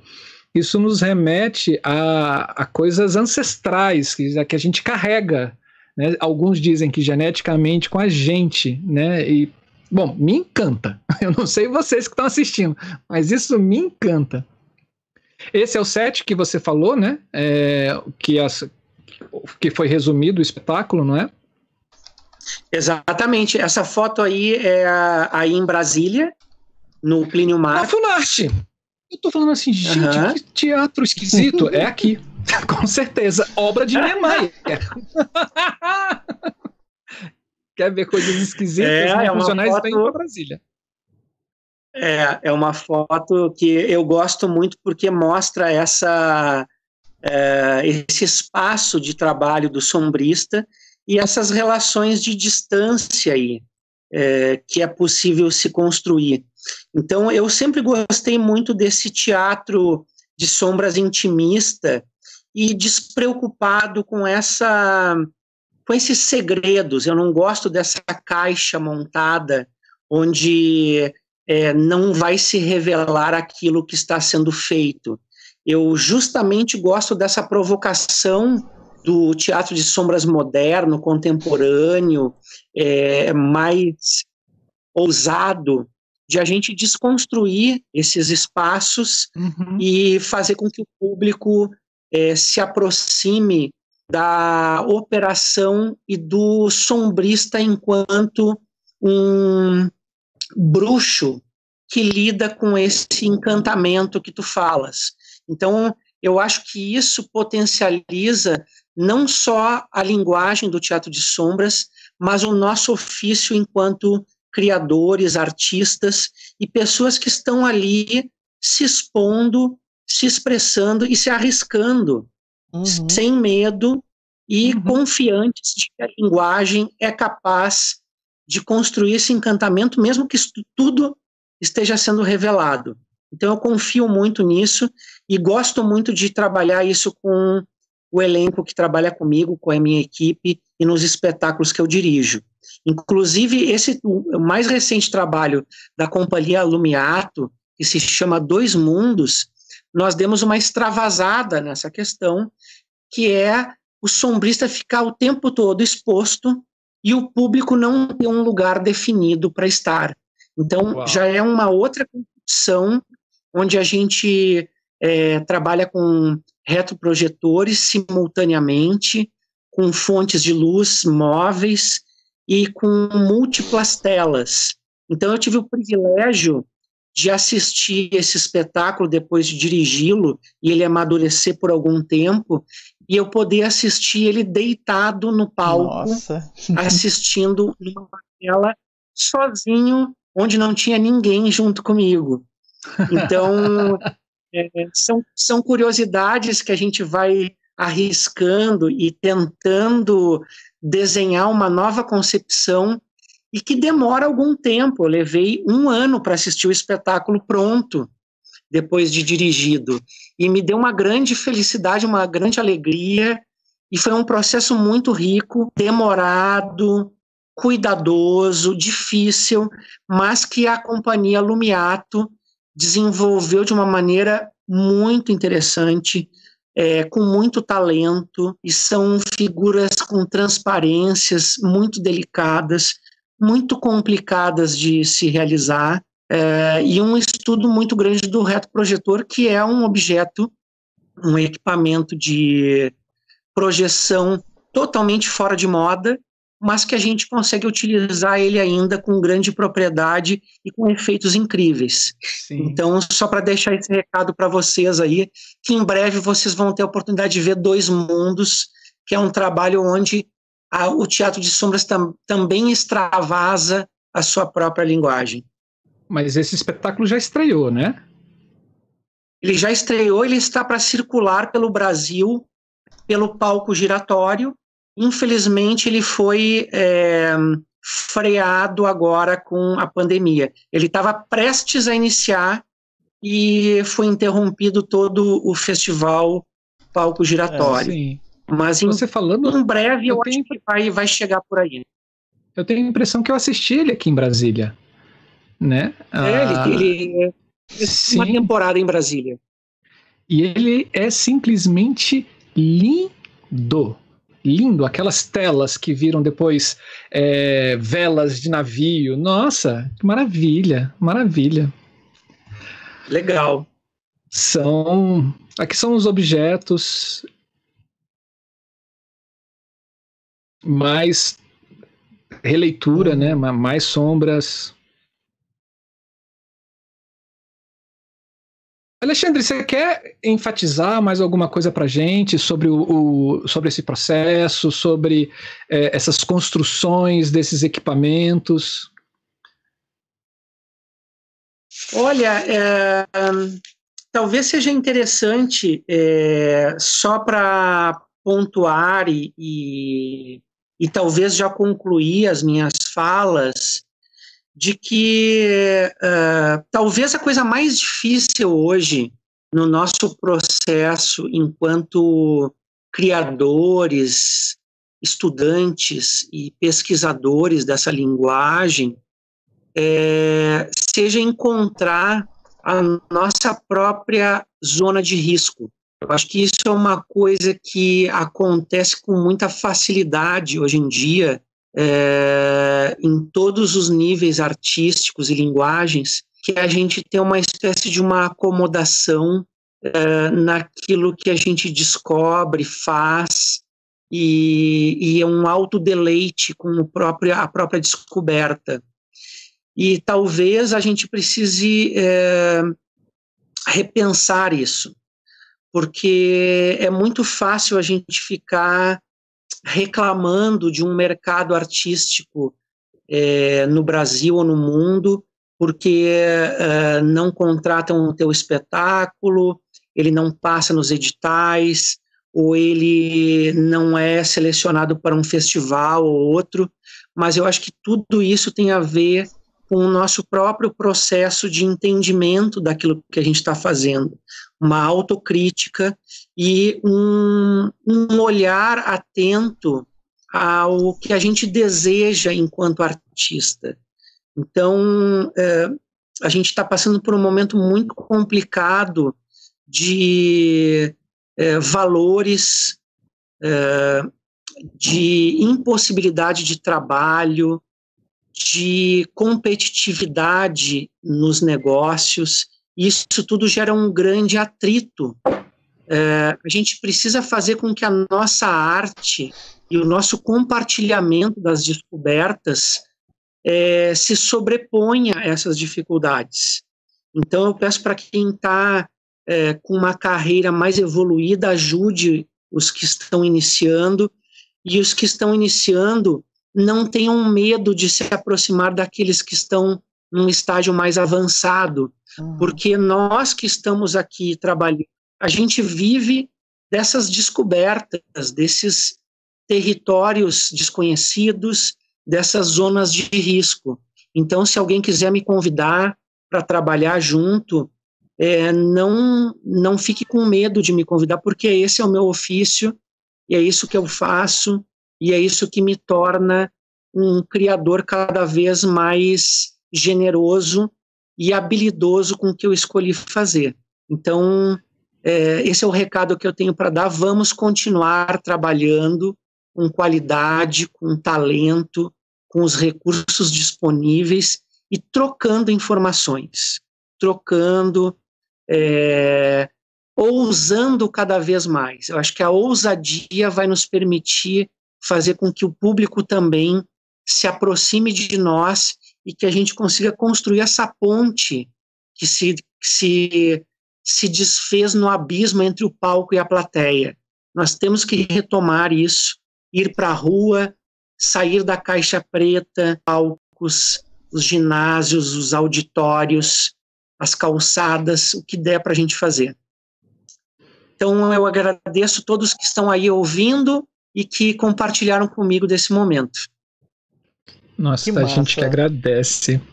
Alexandre, a gente que agradece mesmo. E eu acho que o que resume o dia de hoje é a generosidade. A generosidade Nossa, eu tinha anotado essa palavra aqui já para comentar exatamente isso, eu acho a generosidade de você ter aberto sua oficina para gente, a generosidade de ter mostrado essa, é, essa construção dessa, desse seu universo dentro das sombras, não é à toa que, que isso é, é, é encantador, porque você é encantado por ele, né? Você, a gente vê a paixão no, no, nos seus comentários, nos seus olhos. Isso com certeza encanta a gente também.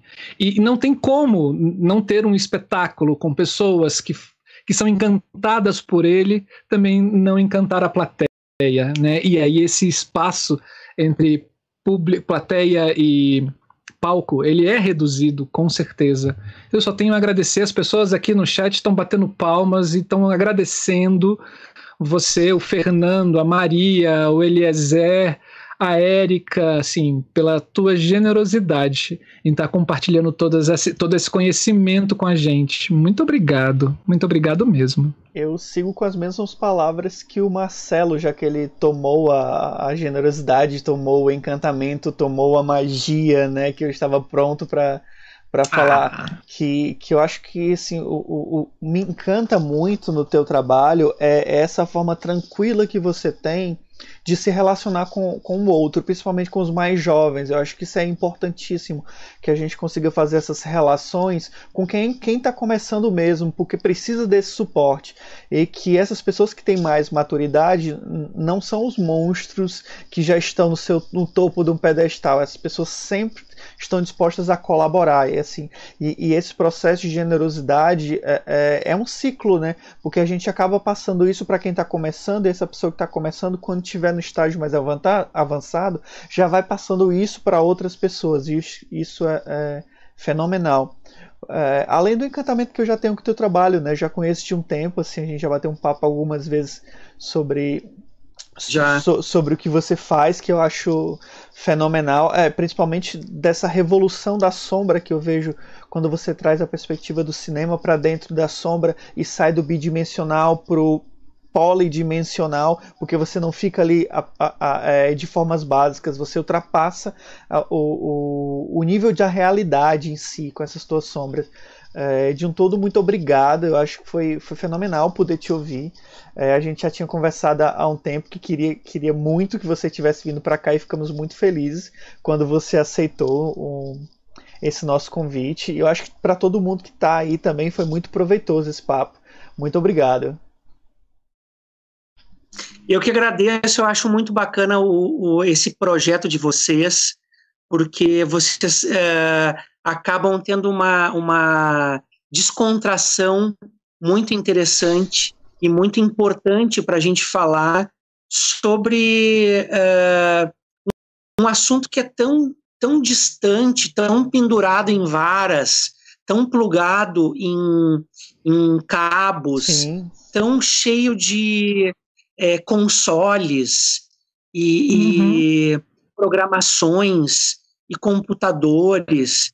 Então, quando a gente consegue falar de iluminação com vocês, e vocês entendem que a coisa vem da, do tempo das cavernas, eu acho que isso é fundamental, porque a gente abre um novo espaço para falar de coisas primitivas, para falar de criatividade e para poder entender as diferenças e as semelhanças que existem nesses trabalhos. Então, eu me sinto é, muito acolhido por vocês. Não é uma coisa simples isso, o acolhimento dos iluminadores com sombristas não se dá muitas vezes. Às vezes é, é muito tenso, inclusive, a divisão do nosso trabalho em cena, uhum. porque o iluminador quer protagonizar e quando ele ah. quer protagonizar, a sombra é, praticamente desaparece. Então, Sim. um tem que ter um silêncio para que o outro possa falar. Isso não é uma coisa simples, mas que está com uma live dessas começando a criar essas relações e essas possibilidades. Então, obrigado pelo convite, pela confiança em me levarem aí para esse mundo de vocês. E a gente está sempre aberto para entrar nesses diálogos, sabe? Vamos trazer mais, mais papos sobre sombra, vamos trazer mais, mais interações Sim. nesse sentido. A gente tem que realmente trazer é, é, esse conteúdo para ser o máximo explorado possível, entende? A gente ainda está nascendo, no, o Brasil ainda está engatinhando no processo de sombra nesse sentido. Então, eu acho que a gente tem que todos temos que entender mais sobre isso. E é por isso que é fundamental essa tua presença conosco.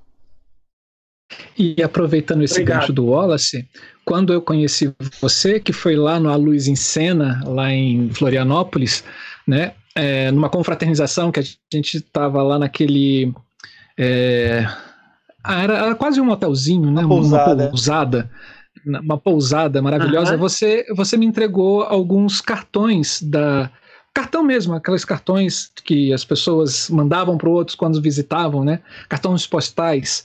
É, falando de cursos de, é, que você ministrava no início dos anos, no início de cada ano. Você ainda continua com esses cursos? Sim, essa é uma, uma residência uh, que ela se tornou uma residência internacional. A gente tem, tem feito periodicamente todo o verão aqui numa cidade chamada Morro Reuter, que fica a 5 quilômetros daqui da onde eu moro, em um, um sítio preparado para esse tipo de residência artística, chamado Espaço de Residências Artísticas Vale Arvoredo. Esse espaço ele consegue receber um número de 15, 20 pessoas para fazer residências. Então a gente tem essa parceria é, com o Vale Arvoredo e a gente sempre faz essa vivência no período do final de janeiro. Por conta desta pandemia e da péssima condição financeira das pessoas, provavelmente a gente vai ter dificuldade de fazer no janeiro, em janeiro do ano que vem. Mas uh, nós estamos procurando soluções para esse tipo de problema. Nós já vamos para a oitava edição e a gente já recebeu várias pessoas, inclusive tem algumas aqui que estão acompanhando a nossa live que já estiveram é, estudando conosco. Exato. E, e a Ana Paula Brasil também.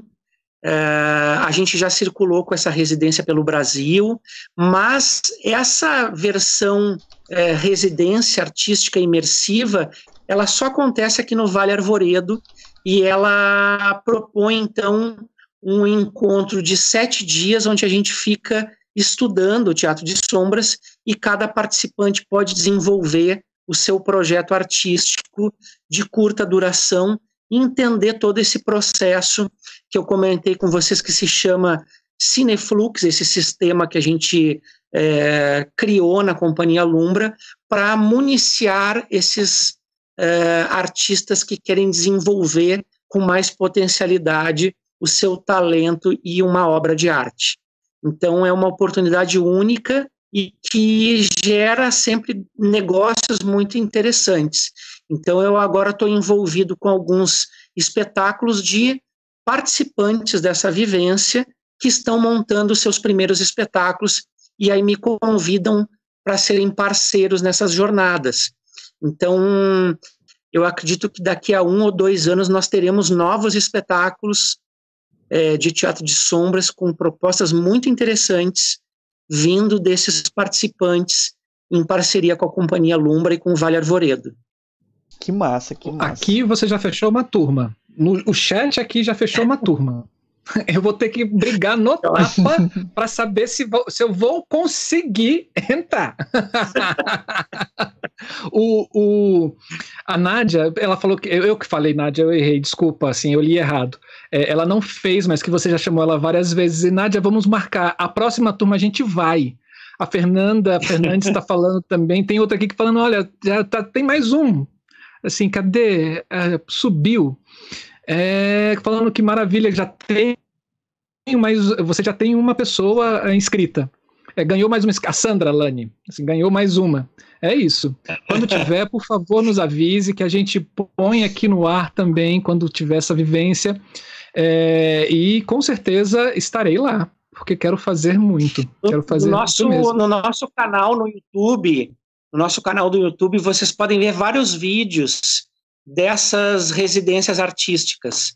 É, eu acredito que tem um quatro ou cinco lá que vocês podem assistir uhum.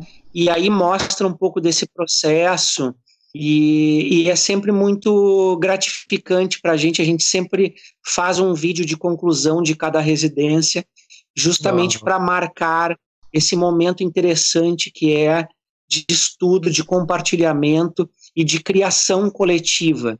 Então, o grande eh, benefício desses encontros é que a gente não tem um único espetáculo, a gente tem um espetáculo de cada participante, ou seja, a gente está fazendo, está atuando em vários espetáculos, está assistindo também várias obras. Então, é uma oportunidade única num lugar incrível que é o Vale Arvoredo. É isso Muito aí, bom. parabéns pelo parabéns. trabalho. Estaremos, estarei lá, estarei lá quando tiver o próximo e efetivamente quando tiver vacina para essa coisa de 120 nanômetros que tá infernizando a nossa vida. bichinho pequenininho. Exatamente. E fica aí no Skype é que daqui a pouco a gente bate um papo de novo assim que a gente finalizar isso aqui, beleza? Certo. A gente se obrigado, veja. Obrigado. Tchau, tchau, Alexandre. Abraço, cara. Valeu, obrigado. O, Wallace, Uau, Marcelo. eu acho que a gente conseguiu aqui a nossa maior audiência durante duas horas consecutivas, né? É, contínuas. Eu tô olhando ali assim, 28 pessoas assistindo, mas isso não significa que são somente as 28, mas elas vão e voltam, né? É, esse número não muda, tá constante. Uau! Foi, foi incrível. E, e assim, foi incrível. Isso representa a sedução que é ouvir sobre sombras e ouvir o Alexandre falando sobre sombras também. Nossa, muito, muito bom. Não, Nádia, não vai embora. Fique que a gente tem recado. E você é importante, Nádia. Você está dando tchau é, para quem? que vem já Preciso de você aqui para falar. Sim. Bom, e aí, foi muito maravilhoso. Vocês gostaram, pelo que eu tô vendo aqui no chat, todo mundo tá falando que ganhou um inscrito. No... Opa, Sandra, obrigado por se inscrever no canal. Muito bom, muito obrigado. Natália Peixoto também perguntando onde me inscrevo. Você tá falando aonde? No canal ou no, ou no curso? Se for no canal, tem aí embaixo do vídeo, tem escrito assim, subscrição. É só clicar ali e se inscrevam. Por quê? A gente tem é, eu não atualizei aqui, mas quando a gente começou o vídeo, a gente tinha 427 subscritos no canal. E quando a gente chegar a 500 inscritos, a gente vai sortear este livro. Haja Luz, Manual de Iluminação Cênica, O Meu Bebê. Um livro maravilhoso, um livro didático, super super ilustrado, para quem quer entender como é que é o processo da iluminação, dessa linguagem maravilhosa que eu escolhi e que muitas pessoas também que estão assistindo aqui a gente escolheu para essa vida. E, e, e, fica a dica, quando chegarmos a 500 inscritos, a gente vai sortear esse livro aqui para vocês. É, quem não sabe, é bom, você que está assistindo é, gravado, aqui em cima vai aparecer, ou aqui em cima, não sei, sempre muda os lados, assim, vai aparecer uma é, um bannerzinho para vocês verem uma entrevista que eu dei para a UNBTV falando sobre a criação desse livro.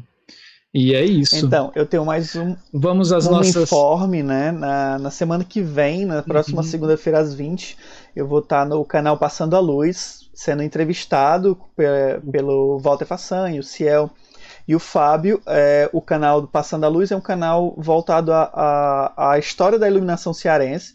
Então, o intuito do, desse processo é a gente dialogar sobre como acontecer, como aconteceram as coisas, como é o processo, como foi o processo formativo dessas gerações. Então, para quem para quem puder acompanhar também, segunda-feira às 20, eu vou estar tá no canal Passando a Luz. Eu vou colocar aqui o link do canal. O Walter Façanha já estava aqui também já falando segunda segunda-feira às 20 horas, mais segunda-feira também, na próxima segunda-feira, nós vamos estrear aqui no nosso canal o Da Ideia Luz Mundo. E a gente vai conversar com Antônio Palermo, que é um italiano, que é professor na França, na Universidade de Lille, e ele vai falar com a gente em português, porque ele sabe português é, e ele vai falar sobre a plasticidade da iluminação nos trabalhos de. Eu sempre. É trava-língua. Estrele. Isso. de Streller, que é um encenador italiano. A conversa está gravada, já está no nosso canal, mas ela está é, não listada, ela está bloqueada e a gente vai desbloquear na segunda-feira, às sete da noite, para que todo mundo possa assistir essa entrevista que teve como mediadora, aí sim, a nossa queridíssima parceira Nádia Luciane, que está aqui, que não foi embora, que ficou com a gente, que já tem uma. A Érica já está falando que já tem uma carteirinha de fã para ela também. É, estreliana, é isso mesmo. É um trava-língua, é. cara. Eu não consigo. É a luz estreliana. Isso, isso, Nádia, é isso mesmo. Bate-papo maravilhoso. E depois desse, na, no mês que vem, a gente vai abrir a sequência com franceses, com entrevistas sensacionais. é, nessa relação de criação de luz ou de pesquisa de luz. Isso é fantástico. Nádia, obrigado por ter ficado e obrigado por ter aceito também a nossa, o nosso convite de mediar essas, essas conversas, principalmente as que foram em francês. E foi, foi né? Frase ah, do dia? Para quem para quem não viu, não, não, não, não. Só lembrando, para quem não assistiu ontem o nosso a estreia do da Ideia Luz debate. Debate, cara, vale muito a pena. Vale muito a pena. A gente trouxe quatro debatedores. A gente trouxe a Adélia Constantini, que foi uma circe, que é uma circense, é uma artista circense do Rio de Janeiro. É, a Camila Thiago substituiu o Júnior, que ficou preso na, na Chapada, né? Assim, em Pirinópolis, olha só. Eu é, queria é, ter ficado tá, preso tá lá em Pirinópolis. Por quê? Por que não sou eu? A, é, a Camila Thiago, que é a nossa assessora de roubadas, ela aceitou e, e participou do debate de última hora também, trazendo essa questão da a visão dos iluminadores sobre o, sobre o tema. A Silviana Lima, que é uma atriz e produtora cultural do Ceará, e o autoral aqui do Distrito Federal, Federal eles falaram sobre o impacto da pandemia nas artes cênicas, realidade e desafios. E foram duas horas de bate-papo simplesmente assim maravilhoso. Principalmente quando a roda abriu. Quando a roda abriu, as, as provocações foram maravilhosas.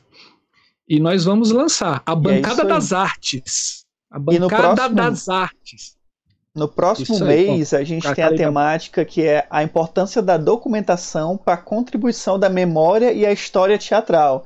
Esse vai ser no dia 21 do próximo mês. E eu vou trazer para cá, gente, professoras que são referências nacionais nesse tema. Cruzem os dedos, porque eu vou começar a entrar em contato com elas essa semana. Ó, cruzem os é dedos. É isso aí. É isso aí. Lembrando, vocês que se inscrevam no canal, por favor, isso pra gente é muito importante. A gente precisa chegar a um milão. É... Natália, para se inscrever no curso, entra lá no, no site deles, né, do, do Alexandre, que tem todas as informações. Entra no canal do YouTube, assista também, né, e vocês, e você pode, lá vai ter algumas informações.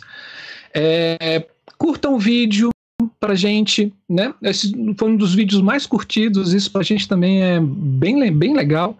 É, se você quiser saber de todos os programas e de todos os conteúdos que a gente lança aqui no nosso canal da Ideia Luz, acione o sininho, que assim que a gente postar alguma coisa e vem coisas muito boas por aí, é, é, o próprio YouTube te avisa ali no seu celular, ou no computador, ou no seu e-mail e etc.